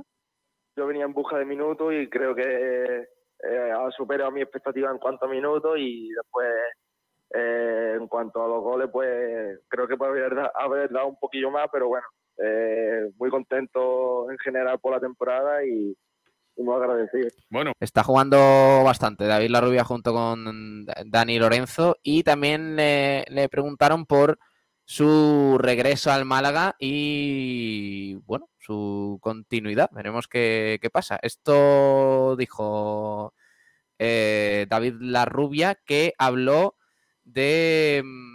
espérate que lo he perdido ahora. ahora. Ahora te lo pongo. Bueno, dijo básicamente que Capote le llamó en el momento en que se fue Manolo Gaspar de la dirección deportiva y le dijo que contaban con él para la, para la próxima temporada. Y se está hablando mucho de él porque la gente cree y se ilusiona un poco con, con que pueda ser un jugador importante el año que viene. No sé cómo lo veis vosotros. Bueno, al final es lo que ha dicho. Sobre minutos ha jugado 2.500 minutos en 36 partidos. Ha hecho cuatro goles y ha hecho una asistencia.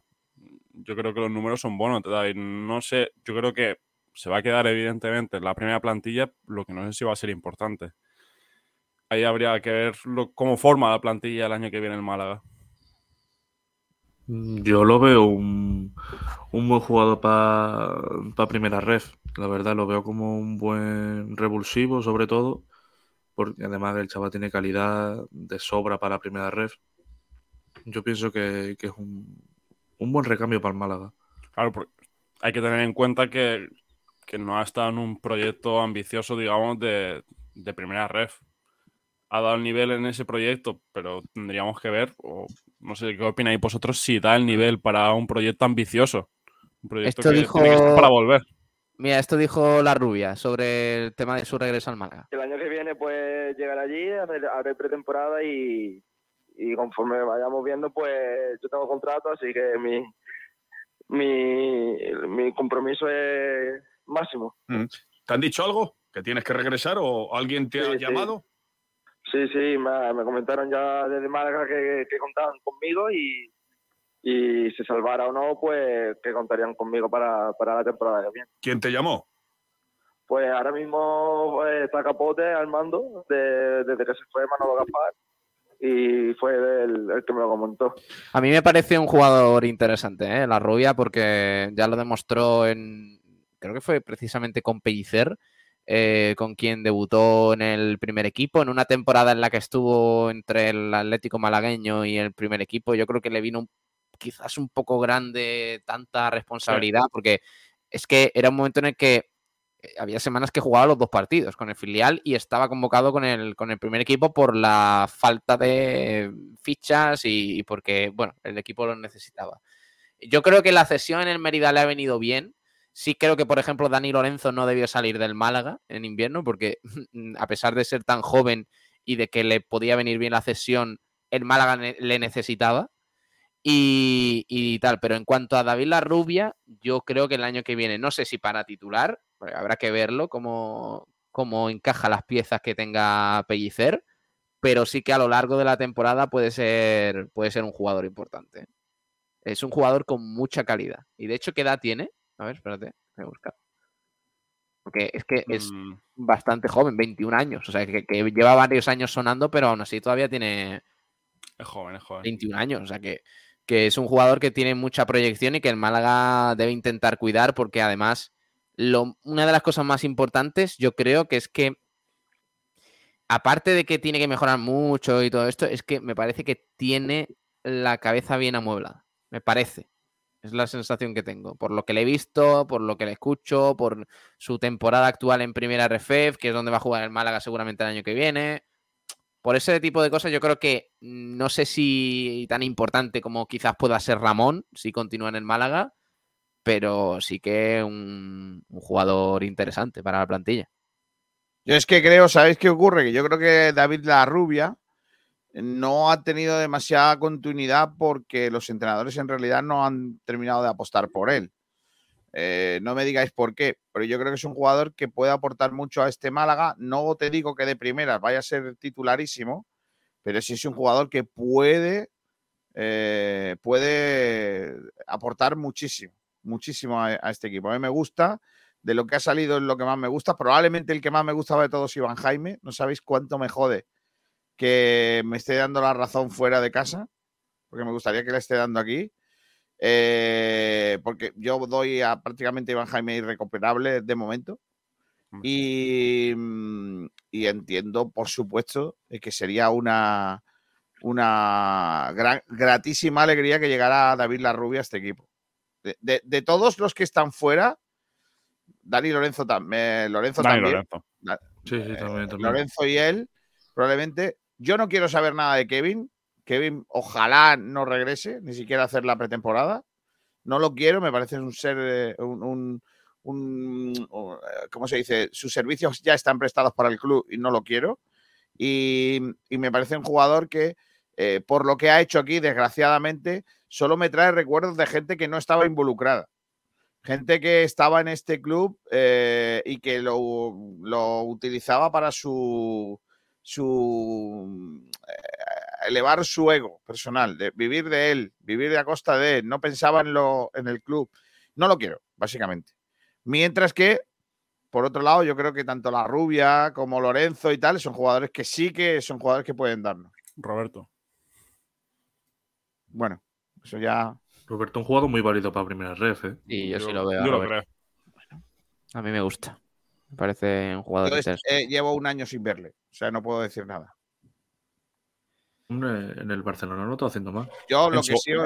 En lo- segunda división ha demostrado más que David La Rubia para el Málaga. Eso también. Lo que sí tengo claro es que ahí hay una cosa que yo no, que no veo, es cómo diantre se le ocurrió a Manolo Gaspar ceder a Roberto y quedarse con Lorenzo, de verdad. ¿eh? Bueno, Lorenzo Úñiga, ¿no? eh, Lorenzo Úñiga. Yo tengo Yo mi teoría. Yo, yo tengo creo mi que teoría. también Y mi teoría es. misma. Mi teoría es que amiguismo. No, no, no hay otra. Y lo, de- Amiguismo. y lo del Real Madrid. Lo que ven- le vendieron, yo creo que había ese Eso, es una interés. Eso sabía Manolo Gaspar perfectamente que era una patraña. ¿Tú crees? Sí. ¿Tú crees que no se hizo Vuelvo a para, para, repetir el, para el interés de, de quedarse? Mira, escúchame. eh, eh, chico, chico joven. Eh, ¿cómo, se, ¿Cómo decía Ignatius? Eh, ¿Pablo? Jovencito confuso. jovencito confuso, escúchame. Porque si no, la, la siguiente será mandarte a una manifestación del español a ponerte allí para que te peguen. Es que es lo que yo hago habitualmente, ¿vale? Entonces, Venga. escúchame, jovencito confuso, ¿vale? Eh, el- el- la- eh, cuando el Madrid quiere fichar a un tío, no te avisa. Se lo lleva y ya está. Directamente.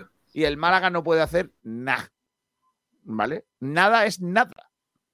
O sea, el, el caso de Izan Merino, cuando hace unas cuantas semanas eh, eh, el diario AS daba por hecho prácticamente su fichaje y que luego tuvo que rectificar, es porque no había nada. El Madrid quiere venir a por Izan Merino y ni José María ni, ni Altani puede pararlo.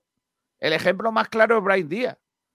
Altani hizo para que Brahim no se fuese del Málaga lo que nadie ha hecho por un jugador de cantera jamás. Contratar a su padre, contratar a su tío, contratar no sé quién, darle un contrato que no sé cuántos. Y Bra- eh, tenía un contrato siendo un, chavalo- un chavalillo en el, en el, eh, en el Málaga. No, no, no podía tener contrato y tenía unas cosas, unas cláusulas en el Málaga para que no se fuera porque había sonado que lo querían todos los equipos de Europa. Y cuando vino el Manchester City, ¿qué tuvo que hacer Altani? Adiós, hijo. Te quiero mucho. Sigue creciendo. Algún día vos verás. Está, no hay más historia. Sí que cuando un equipo grande viene a por un jugador, no puedes pararlo. Si el Real Madrid hubiese querido venir a por Loren, fichan a Loren. Es más, el padre estaba frito. Pero lo que pasa es que era mentira que el Madrid quisiera a Loren. Es que no, es que no era cierto. Es que no era cierto. Lo que pasa es que había que buscar, yo creo que es al revés. Había que buscar un por qué no, no ceder a Loren. ¿Sabes? Es que como lo quiere el Madrid, vamos a quedárnoslo. ¿Sabes? Es más al revés. Vaya, vaya a ser que salga, que, que se vaya de aquí y salga bien. Vaya a ser que se vaya al Madrid, salga bien y me diga, no, no le has dado oportunidad. Ah, seamos serios. Cuando yo, sinceramente, yo, yo, yo, Pero- ¿eh? Diego yo. No el Málaga. Yo desvincularía a Loren del club, sinceramente. No, no me da nada y me está y me está frenando, por ejemplo, otros jugadores del filial, como Juan Mita, que podría estar en el primer equipo. Estoy de acuerdo. Yo también, yo también estoy de acuerdo con eso. Estoy de acuerdo. Juanmita Bueno, es eh, un jugador interesante, ¿eh? Sí. Eh, Hay que tenerlo en cuenta. Te leo comentarios sobre este tema. Por favor. A ver qué dice la gentecilla sobre esta pregunta. Lanzamos si, te, si crees que la rubia podría ser un jugador útil eh, de cara a la próxima temporada en primera RFF. Además, recordemos que fue Pellicer el que le hizo debutar hace hace unos años en, en el primer equipo. O sea que mm, con más razón a lo mejor pues oye, puede irle bien. Edu Castellano dice, sí, totalmente, está demostrando ser muy válido en el Mérida y hay que darle minutos aquí. ¿Sería posible un tribote en el centro del campo junto con Ramón y Dani Lorenzo? ¿Cómo lo veis? Primero de todo, ojalá que se quede Ramón. Y Primero de espero, todo, ¿Cómo están los máquinas? y espero que yo no discuto el nivel de, de la rubia y sobre todo de Lorenzo, pero yo creo que el Málaga mm, debe optar a tener una pieza más, de mayor nivel ahí en el centro del campo. Y optar como la rubia y Lorenzo so- de, de revulsivo. Dice también eh, que lo flipas. Cristian, Musa, Andrés Caro, La Rubia, Dani Lorenzo, Haitam, Roberto. Ellos marcan el nivel sobre el que hay que fichar. Cualquier fichaje por debajo de su nivel es de. mm, es de. Mal director deportivo. Y luego que los chavales luchen por ser titulares. Y José Manuel nos dice también sobre este tema. Por supuesto que sí, pero que la gente no se crea que con un equipo único de canteranos el Málaga va a ascender. Necesitará algunos veteranos en puestos clave, como portería, centrales, mediocentro y delantero centro, y eso solo para competir. Me gusta porque ha puesto todas las posiciones del campo. No, pero es verdad que el Málaga necesita perros viejos. Necesita tener perros viejos en primera red. Vamos ahí a unos campos muy complicados. Y se tienen que ver jugadores que sean veteranos también. Yo creo que no necesariamente veteranos, pero sí tener una columna vertebral mm, en esas posiciones de las que hablaba de jugadores de, de mayor calidad que, que los jóvenes que comentaba. Pues sí. Bueno, eh, leo algunos mensajes por aquí también. Eh, la gente sigue dando nombres guapos. Por ejemplo, Padilla dice, también se podía llamar en clave el flautista de Hamelin. Alfonso Ruiz Recio dice, la rubia en segunda división no, lo fue, no le fue bien con el Málaga, pero en primera RFF ha demostrado que el Mérida ser muy válido para la nueva categoría del Málaga. Rumbamor dice, la pasta es la pasta y quien venga por un jugador lo paga y no hay que dar más vueltas. Y con Brahim fue así. Eh, FC Catarina, esa rubia puede. ¿Cómo? Manuel Heredia dice, buenos días, malaguistas. Si de Roberto se sabe algo, ¿nos los traemos del Barcelona? Sí, Roberto es como todos estos, es que no es noticia. O sea, tanto Roberto como la rubia, como, como todos estos cedidos, tienen que volver al Málaga. Otra cosa es que alguno, por ejemplo a Kevin, cuando vuelva yo, ya le tendría puestas sus botitas en la puerta. Vale, ya te puedes marchar otra vez. Gracias. Pero, pero Kiko, eh, Roberto tiene cláusula de, Bueno, esta de- Eso no lo sé. Sí, Yo, pero el Barcelona no lo va. el- No, Ah, no lo- no lo, entonces- no lo va a comprar por un millón. yo creo que no. No, Mira, coño. que va. Eh, Manuel Heredia, bueno, buena ve- dice- sería buena venta ¿eh? para el Málaga. Yo también lo, yo lo cogería. vale. Por cierto, eh, antes de seguir con más cosas, que está guapo ahora los debates que vienen, hoy es el Día Mundial del Heavy Metal, ¿eh? Hombre, Joder. claro. Día Mundial del Heavy Metal, el Día Mundial de Internet. Todo el mundo más. buscando internet en internet. Y dos detalles importantes de fútbol. Uno en el fútbol internacional, una gran pérdida para el fútbol. Se retira Bonucci. Hombre, Ojo. Ha dicho que se retira. Es una gran pérdida para el fútbol, sobre todo. Bonucci para antes que rivales. Sí. Bonucci dice que se retira, es bueno para el fútbol porque así ya no parte piernas. Eh, eso por ahí. Y la última hora es que el Getafe, señoras y señores, el equipo de todos, ha presentado todos? una denuncia por alineación indebida del Real Madrid. ojo. Vamos. Correcto. ¿Qué ha pasado ahí? Pues porque el otro día hicieron el Madrid unos cambios, por lo que sea. eh, y mm, pues dice el Getafe que han hecho trampas. ¿Que han hecho trampas? Han hecho trampas en los No cambios. creo yo que el Madrid. El Madrid haciendo trampas. ¿Eso cómo va a ser? Que va, que va. El Madrid. ¿Cuándo ha hecho trampas el Madrid, hombre? Yo creo que esto lo ha hecho el Getafe hoy para despistar con el partido que tienen esta tarde. ¿eh? Yo creo que yo creo que ha sido Ángel Torre que se, se ha picado con Florentino Pérez y ha dicho yo te, pues, te denuncio. Hombre. Por cierto, han suspendido. Qué guapo esto, ¿eh? Han suspendido por dopaje a Ronex Kipruto, el campeón del mundo de 10.000 de ¿Bruto? 10 kilómetros en ruta. Claro que si es tan bruto, pues. No, Kipruto. En Kenia hay ahora mismo 63 atletas que se encuentran cumpliendo sanción por dopaje. Están los keniatas, cuidado, eh, que parece el Kelme de 1994. Pues nada, a ver qué pasa con lo del Getafe, que estaría guapo porque el Getafe ayudando al Atlético de Madrid a ser segundo, ¿eh? Ojo, ¿eh? Y, y se ha hablado siempre de buena relación entre Getafe y Real Madrid, ¿eh? Y han suspendido el Gran Premio de Imola por las condiciones meteorológicas. ¿Oficial? Sí. Eh, el Gran Premio de Autódromo Imola por las condiciones meteorológicas cancelado. Lo acaba de anunciar la FIA tras la petición del gobierno italiano. Que han dicho, no tenemos, no tenemos mm, grúas para tantos porrazos que va a haber. Brutal las inundaciones que hay, ¿eh? No Sí, sé si la- habéis visto imágenes. y- Sí.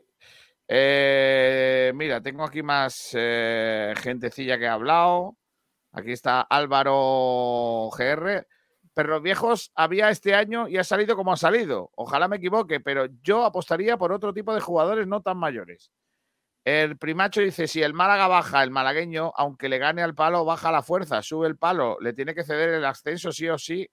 No, que va, que va, que va, que son categorías distintas. No tiene nada que ver. Es que el malagueño no subiría donde está el Málaga, ni el palo tampoco. Hay una liga por medio. Paddy dice, yo estoy con Kiko, traería a todos los cedidos para primera RFF y daría salida a Kevin y Loren. Correcto. Torremolinos Málaga dice, el nombre clave sería el Brook Dickinson de Martiricos. Y el primacho dice, la temporada que viene la marca del Málaga será que de qué Sport. Debería darle de comer a empresas malagueñas y que pongan los precios más baratos. Bueno. cada uno que- no.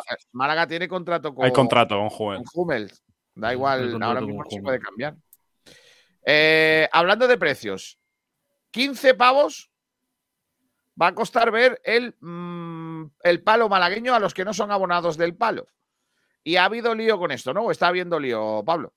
Sí, ha habido, está habiendo lío porque mm, eh, la gente se está quejando de, de- ese tema. Eh, es el precio para los no abonados, es decir, para la gente que tiene eh, su abono del palo durante toda la temporada regular, pues tendrá otros precios más económicos. Pero para la gente que a lo mejor quiera ir desde, ¿qué te digo yo? Desde el barrio de Welling al palo para ver al Atlético Malagueño jugar contra el, el equipo paleño, pues va a tener que pagar 15 euros, que para tercera división es un precio bastante alto. Es verdad que ha hablado Manu Heredia, ha, dicho que el presidente del Palo y, CEO de Bisoccer, ha dicho eh, Manu Heredia que es el precio normal de los últimos años en el playoff de, ascenso que ha disputado el Palo y normalmente, vamos, que, que en el nuevo San Ignacio se manejan estos precios, pero también es verdad que entiendo el cabreo de la gente por este tema cuando además en la ida es verdad que es un filial, que es el filial del Málaga, que, que no, no hay tanto foco sobre el Atlético malagueño como lo hay sobre el Palo, además con el proyecto que tiene el Palo, que es muy ambicioso y que tal y que cual. Eh, pero estaban a 5 euros las entradas para ver el partido de ida, el Atlético malagueño contra el Palo en la Federación Malagueña. Entonces, hay una disparidad ahí que la gente malaguista que quiere ver al filial, eh, además, como es en la ciudad, pues, va a ser un partido bonito, pues está diciendo, macho, es que esto, ¿cómo, cómo puede haber esta, eh, eh, esta diferencia de precios? Que tengan que pagar 15 euros por un partido de tercera RFF cuando para ver el Málaga mm, te cuesta más o menos lo mismo. Eh, pues la gente se ha cabreado con este tema. Vale. eh, ¿Vosotros qué opináis, chicos?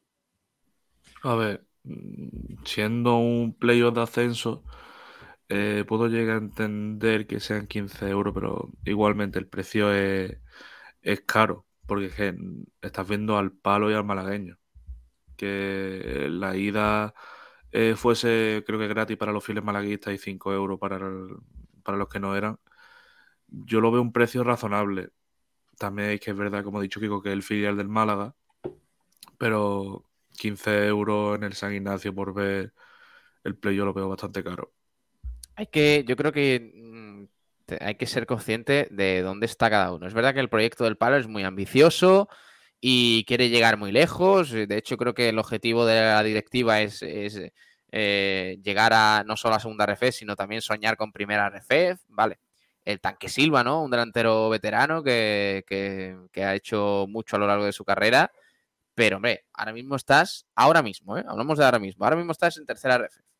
eh, con un estadio muy modesto, muy humilde, como es el nuevo San Ignacio, que todos sabemos mm, las capacidades que tiene en cuanto a foro y también que no es que esté mm, dotado de grandes cosas para que la gente esté más cómoda y eso, es un estadio de fútbol modesto, to- total. Eh, la excusa no puede ser que en 2019 se ponían también estos precios, porque es que en 2019 también eran caros esos precios, eh, al menos en mi opinión. Entonces, eh, comprendo que la gente se cabree, porque es que por ver un partido que a lo mejor luego encima, mm, como el de la ida, que fue un poco tostón, aparte del desplazamiento al San Ignacio, te dejas 15 euros por el partido, macho, es que te vas al cine y te gastas lo mismo que por una entrada, ¿eh? Yo es Yo- que creo que lo, lo barato o lo caro eh, lo es para cada uno. Yo si quiero ver el partido y vale 15 pavos, si tengo muchas ganas de ir, pues lo pagaré.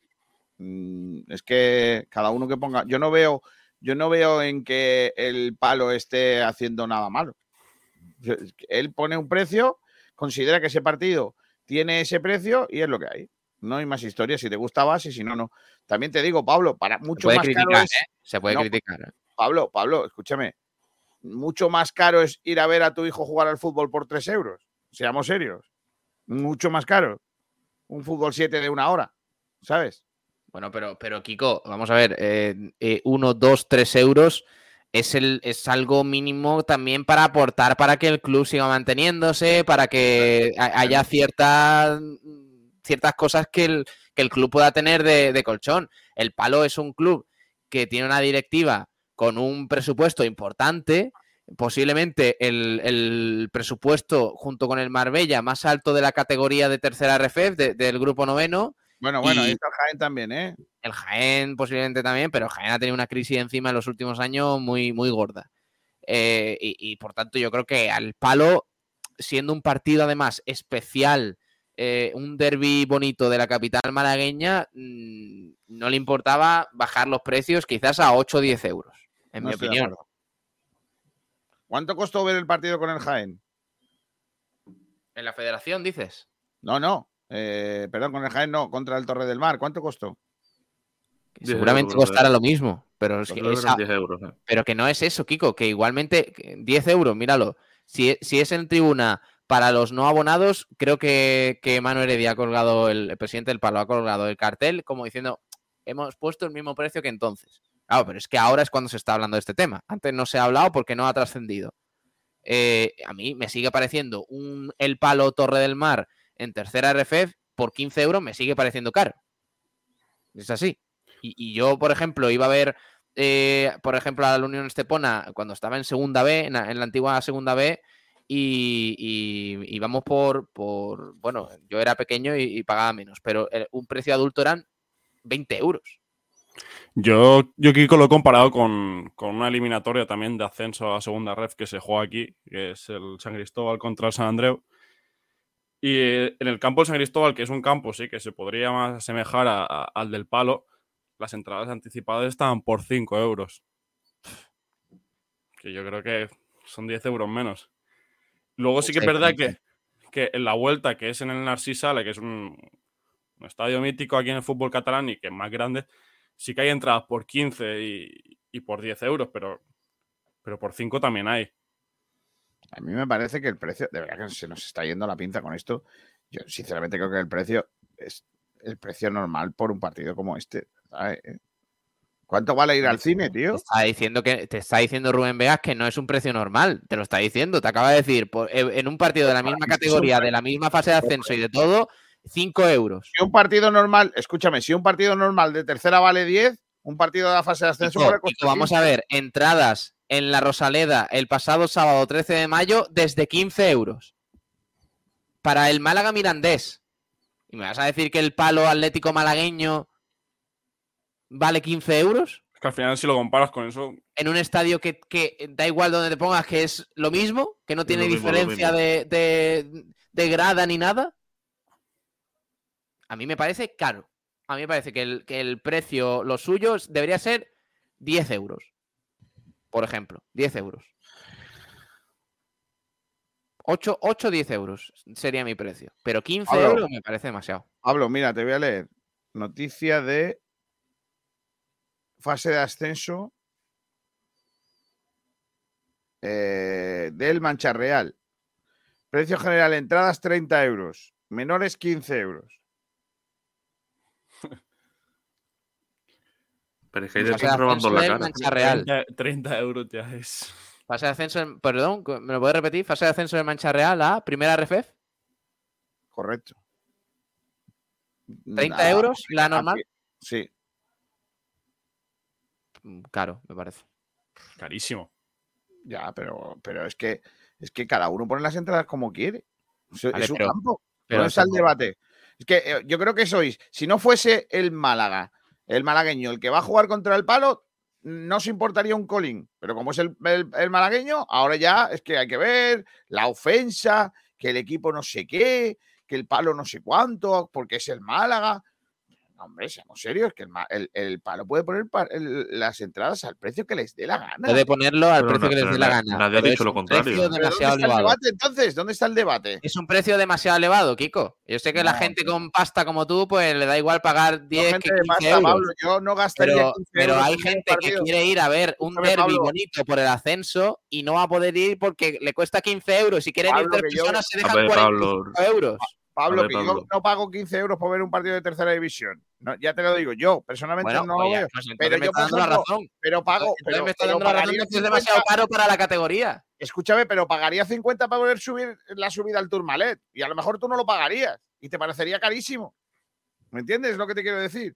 Pues eso, eso, ¿Cuánto eso es pagarías igual. tú para ver ese partido? Yo, realmente nada.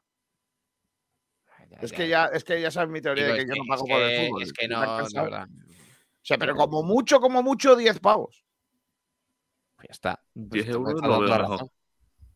Pero, pero eso no quita de que entiendo que un equipo que está jugándose tan- algo tan importante y que es una oportunidad buena para sacar dinero, porque lo necesitarán para el futuro, pues cobren ese dinero. Que yo preferiría, mira, por ejemplo, el, el Torremolinos, y, eso- y de eso también hicimos un debate en su día, el Torremolinos cobró para mí excesivamente cara las entradas para el partido de Copa contra el Sevilla. ¿Y, Carísimos. y- y qué pasó? Pues que no llenó.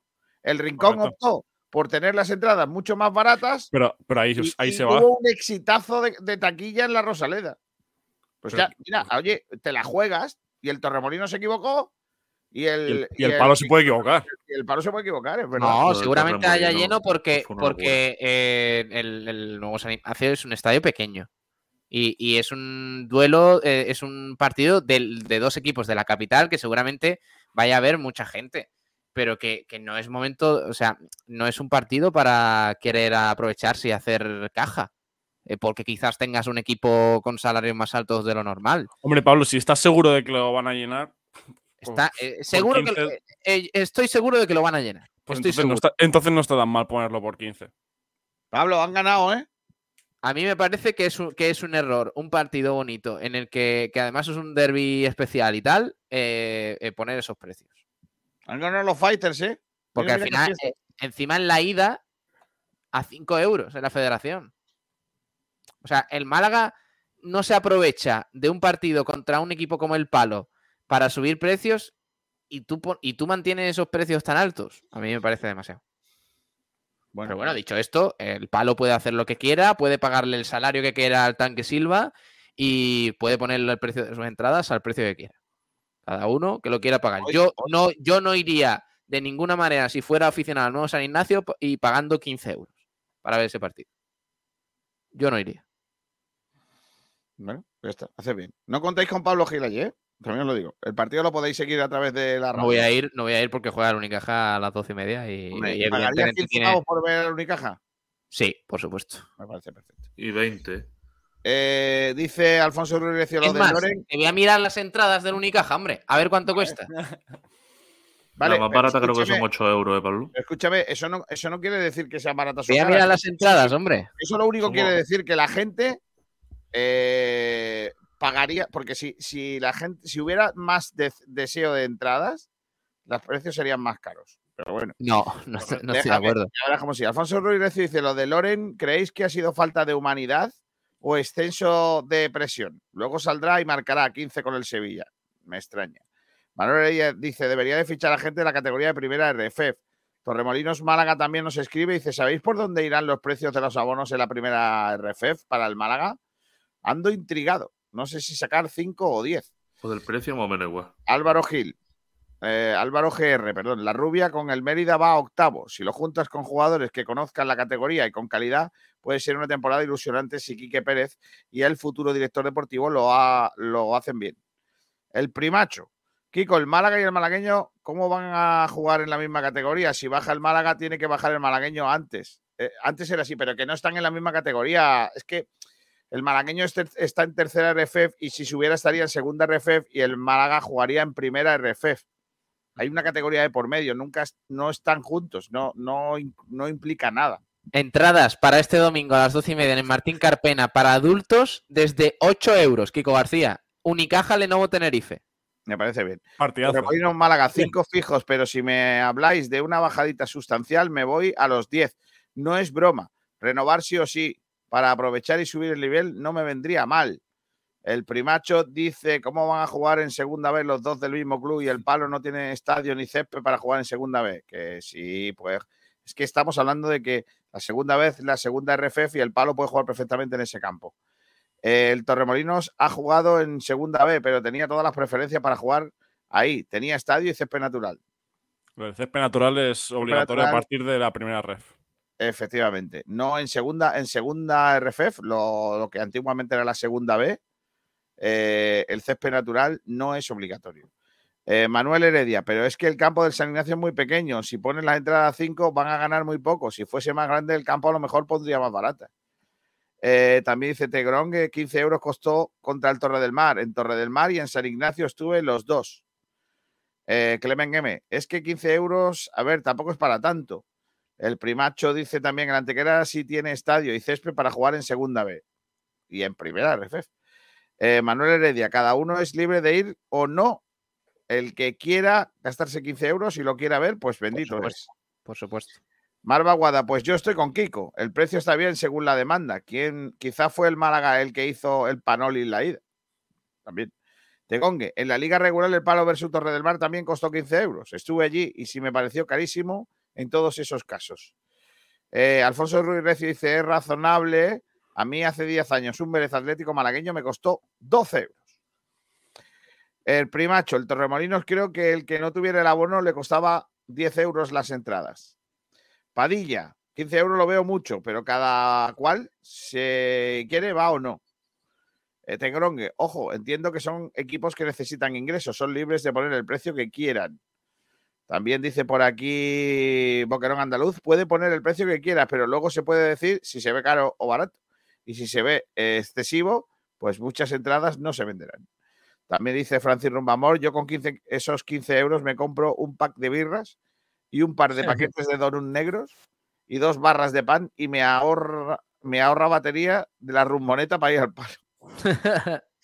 El primacho dice, "Po- eh, Pablo, ¿sabes si hay un proyecto de hacer un estadio para el Torremolinos?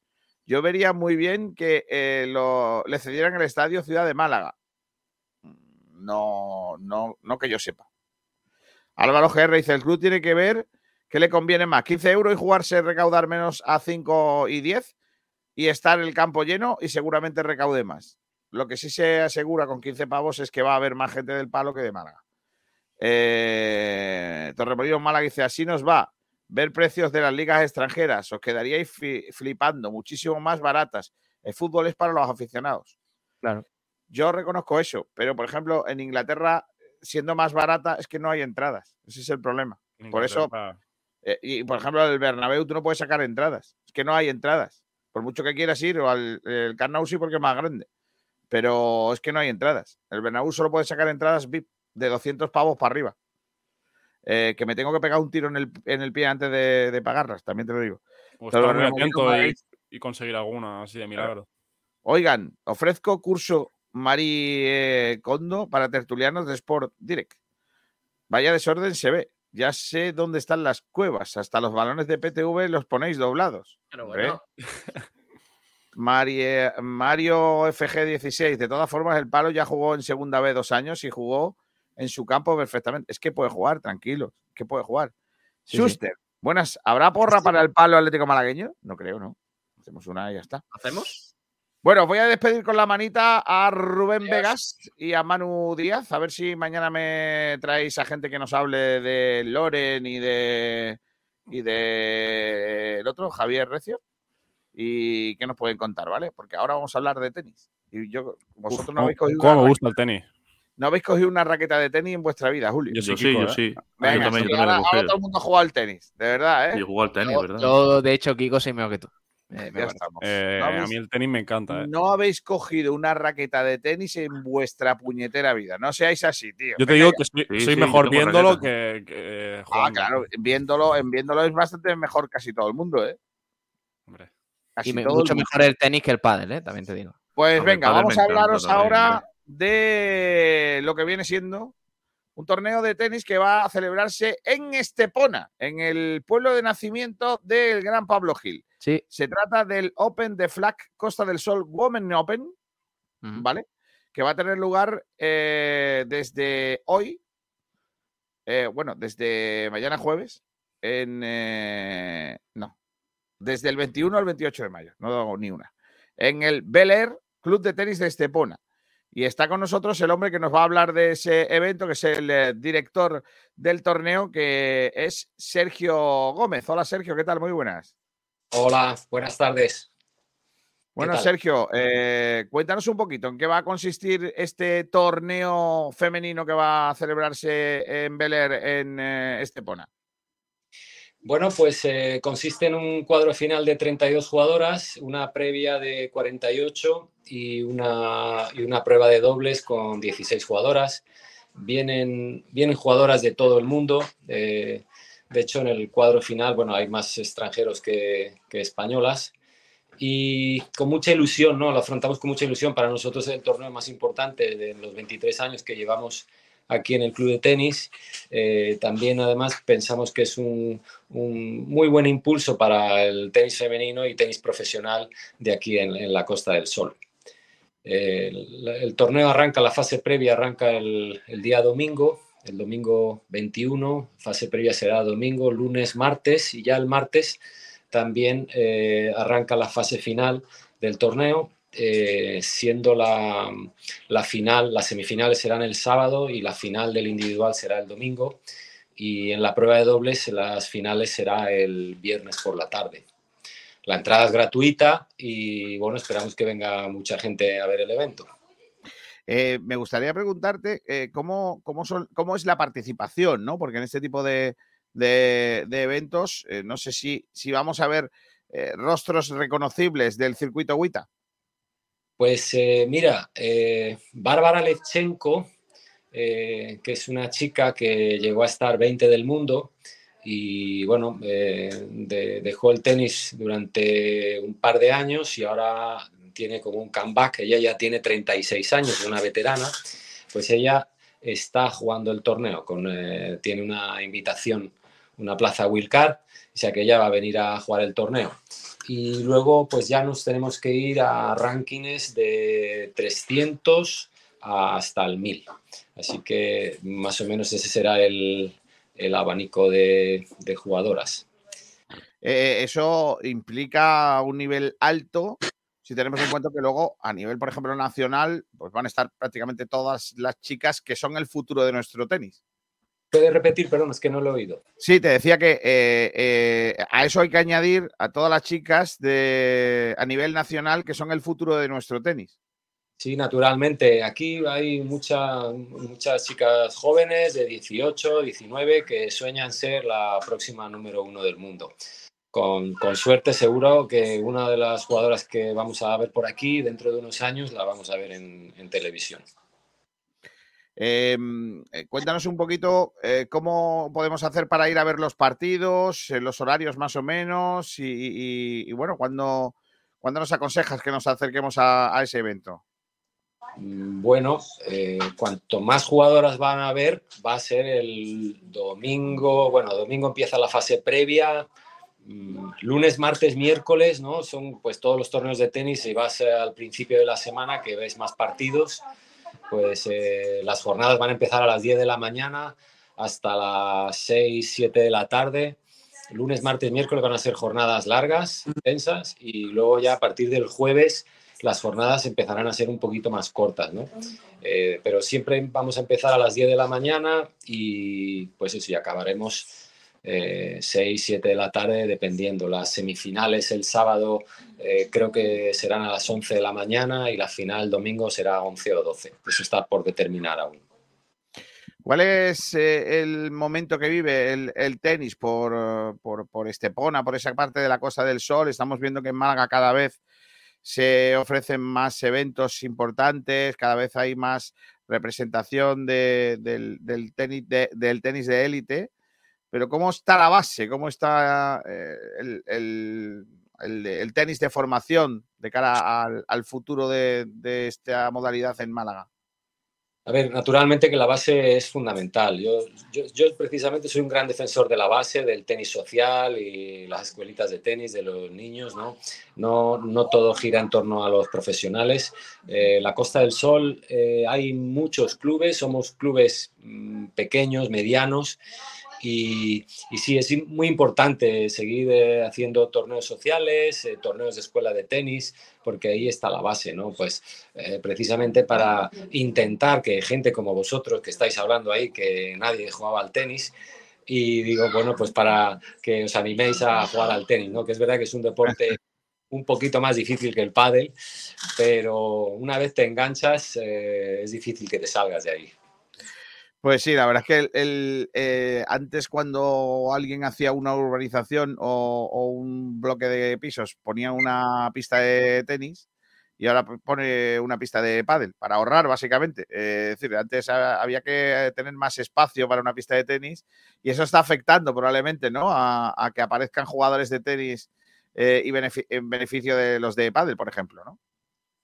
Bueno, a ver, es verdad que ahora lo- los espacios sí se utilizan espacios más reducidos, eh, entonces se ponen una pista de pádel, pero bueno, el pádel también es un gran deporte, el, el pádel atrae mucha, mucha gente al deporte y, y, bueno, en- y la verdad que no tiene nada que ver. Nosotros eh, somos un club de tenis y de pádel y hay gente que juega a los dos, hay gente, por ejemplo, el tenista juega al pádel, el padelista también juega al tenis, y, pero no, no tienen que ver. O sea, es- es- son deportes diferentes. El pádel se juega más a dobles, el tenis se juega más a singles, aunque también internacionalmente se juegan los dobles de tenis.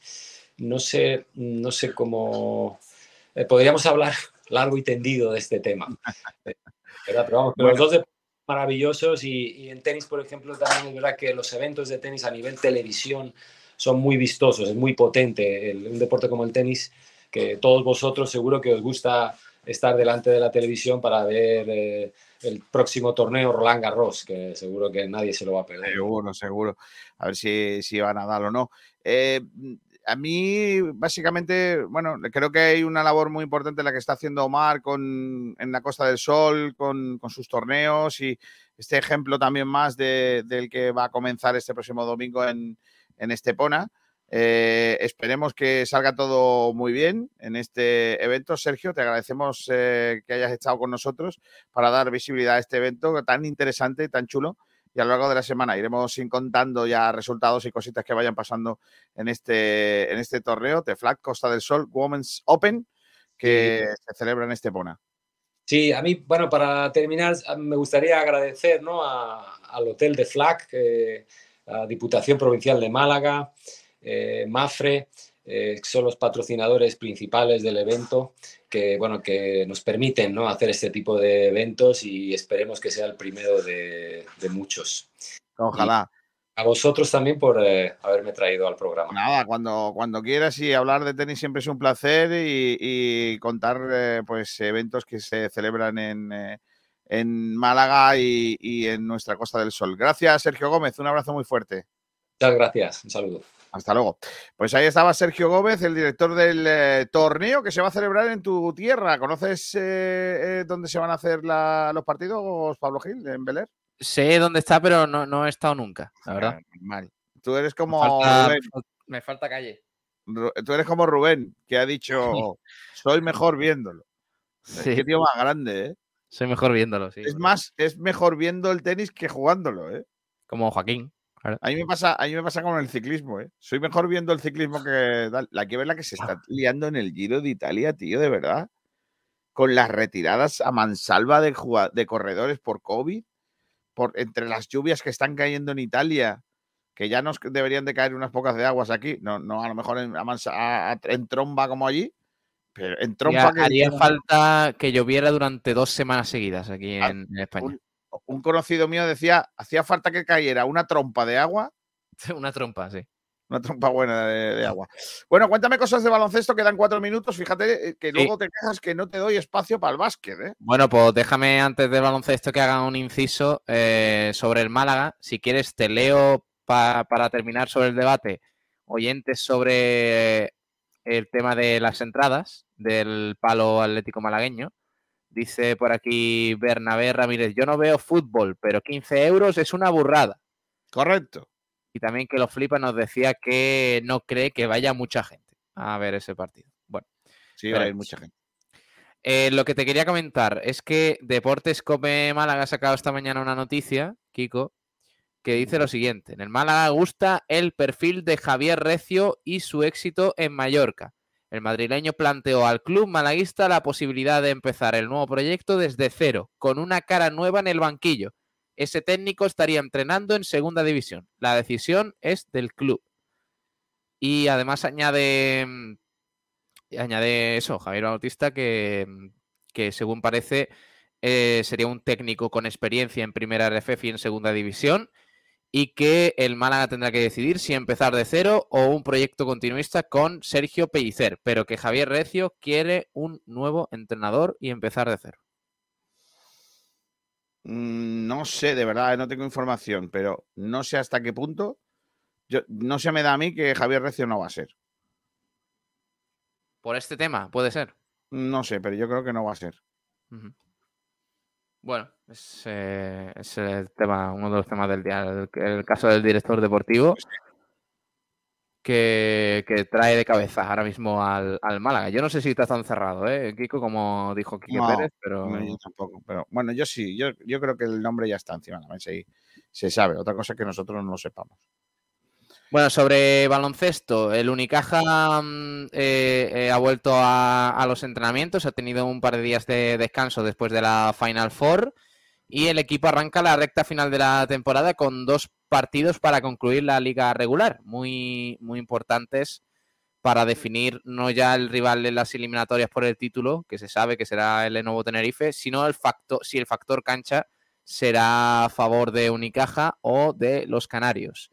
El Unicaja se enfrenta precisamente al Lenovo Tenerife en el Martín Carpena el próximo domingo a las doce y media con un basket average en contra de menos siete puntos. Así que hay que intentar ganar eh, por un poquito más de eso. Y también al Surne Bilbao Basket en la pista del equipo vasco el martes 23. O sea que en apenas tres días vamos a tener dos partidos muy importantes. Bueno, pues a ver qué, qué tal. ¿Cuándo me dices que es el siguiente partido? El martes 23 de mayo. Creo que no hay hora. A ver, espérate. Mm, A las 9. A las 9 de la noche, el próximo martes, Bilbao Basket, Unicaja. Bueno, hace falta romper la racha, ¿eh? Porque íbamos muy bien y de repente esta racha no, no ha venido bien para, para el equipo. Mm. Además, hablan en Diario Sur, no sé si lo has comentado al principio de, de- en el resumen de, No. de noticias y demás, que el Unicaja sondea en el mercado opciones en los puestos de escolta y ala pivot. El club de los Guindos trabaja ya en la posibilidad de no poder contar la próxima temporada con Carter, que está cedido por el Zenit, aunque todavía no se descarta esa opción ni mucho menos. Y también se está hablando mucho de Yankuba Basima, otro jugador que, sobre el que hay que decidir su futuro, pero que no ha terminado de convencer del todo. No es que su rendimiento haya sido tal y de hecho puede que se esté echando un poquito de menos a Augusto Lima, que recordemos se lesionó el pasado mes de diciembre de manera bastante grave y, va a estar todavía muchos meses lesionado. Así que ahí el Unicaja en la posición de pivot también tiene que tomar una decisión si seguir con Jan Kubasima o reforzarse con otro jugador. ¿Tú lo mantendrías o no? Depende de las opciones que haya. El otro día, por ejemplo, nos preguntaron en, en el tercer y cuarto puesto los oyentes si firmaríamos de vuelta a Gio Shermadini y yo con los ojos cerrados. O sea, yo, yo me traigo a Shermadini y yo lo siento por Sima, pero es que no hay punto de comparación. Eh, Shermadini es un pivot extraordinario y, y Sima Sí, pero a mí al menos se- en Unicaja no ha lo que me faltaba es que no tenía sangre, me parecía... Sí, pero cuando, cuando El hambre, el hambre que tiene, poco- el, el hambre que tiene este equipo no es el hambre que tiene Shermadini. Eso es lo que yo creo, ¿eh? Puedo estar equivocado. Bueno, eh, yo creo que si favoreces un poco el juego de Shermadini, que es lo que no le pasó al georgiano cuando estuvo en su primera etapa aquí, eh, es un jugador brutal. Y de hecho, con Marceliño Huertas es que la está partiendo en Tenerife. ¿Eh? De verdad, es una cosa es- escandalosa. Marceliño Huertas que tiene 39 años, Shermadini creo que tiene 34, si no me equivoco. A ver, espérate. 34 años, correcto, acaba de cumplir. Eh, es un pivo de los mejores de la Liga Endesa. Entonces, para mí, siempre mi equipo. Pero bueno, es siempre, claro, teniendo en cuenta eso, que, que Sermadini es un pivo con un estilo de juego muy definido y que hace falta intentar jugar un poco para él. Pero bueno, eso por ahí. Y también te cuento que mm, en el Campeonato de España Cadete, el Unicaja masculino cerró con victoria la primera fase del torneo, lo que le Mira permite acceder como primero de grupo a octavos de final y te- tener teóricamente un cruce más, más eh, favorable. Así que mm, eh, buena victoria también contra Movistar Estudiantes. Y Guille del Pino en ese partido, en esa victoria por 85-66, volvió a ser el jugador más destacado numéricamente, con 16 puntos, 7 rebotes, 4 asistencias y 2 robos para 28 de valoración en solo 18 minutos. Está jugando muy bien eh, este, este chico. Y su rival en octavos, el del Unicaja, será el Canterbury Canario, que quedó tercero en su grupo después de Betis y Valencia, tras caer con contundencia ante ambos y tras ganar a Luca Murcia en el partido decisivo. Vale. También te cuento, eh, perdona, sí que tenía lo del Unicaja femenino aquí, se me pasaba, que el Unicaja femenino ya tenía garantizado tras la segunda jornada el primer puesto de grupo, después de haber derrotado a Celta y Piquen Claret con bastante autori- autoridad en las primeras jornadas. Así que, eh, bueno, pues ese duelo, ese último partido contra el Unibásquet Logroño, que venció el Unicaja, en el que venció el Unicaja por 60-36, no tenía demasiada chicha. Aún así, buen partido. Y ahora en la siguiente ronda, el Unicaja femenino en este campeonato de España cadete con, eh, se encontrará con el Real Canoe madrileño, tercero de su grupo tras Gran Canaria y Almeda. Vale. Y esto sería todo. Vale, pues quiero terminar con una cosa. He cambiado de opinión. Y voy a terminar con Juan Carlos Aragón, con el- uno de mis pasodobles preferidos, pero Vale. eh, en honor a ti y para que te acerques al carnaval un poco y a la Ajá. poesía. Además, Juan Carlos Aragón sería un tío que a ti te interesaría mucho, porque tiene muchos pensamientos que tú compartes con él. Eh, sé que te gusta mucho el canca. Eh, la última vez que estuvo el canca en Canal Sur, eh, cantó un paso doble de Juan Carlos Aragón, de los Yesterday. Entonces, eh, pa- para, para ti, que sé que a ti te cuesta trabajo hacer canta al carnaval, eh, pues te pongo el canca, que sé que te gusta, así que tal. Y para todos. Eh, No me habéis mandado ninguna recomendación, así que yo pongo al final la que quiero. Eh, pero nada, aquí está el de los, de los Yesterdays que cantó el canca en Canal Sur no hace demasiado, junto a Vanessa Martín, que estaba ahí presente en directo con su guitarrilla. Y mm, eso, es- mira, eso es una de las cosas más que he hecho más de menos de, de ser un chavalillo. De coger un grupo, irnos con una guitarra a una playa y a cantar canciones de carnaval. Eso lo he hecho mucho de menos, porque ya tiene uno una edad. pero Todavía estamos a tiempo. Sí, ahora yo llevo a mi niña y todas esas cosas allá a la playa a las 2 de la mañana. eh, con mis colegas bebiendo y yo con Coca-Cola. Qué tío, de verdad. Bueno, aquí está el pasado de los Yesterdays. Hoy, cuatro años después de JC, de Juan Carlos. Vamos a verle. Vamos allá. Adiós, Pablo. Adiós. Un abrazo. Hasta esta noche a las 11. Blanquiazules. Hoy me ha preguntado mi viejo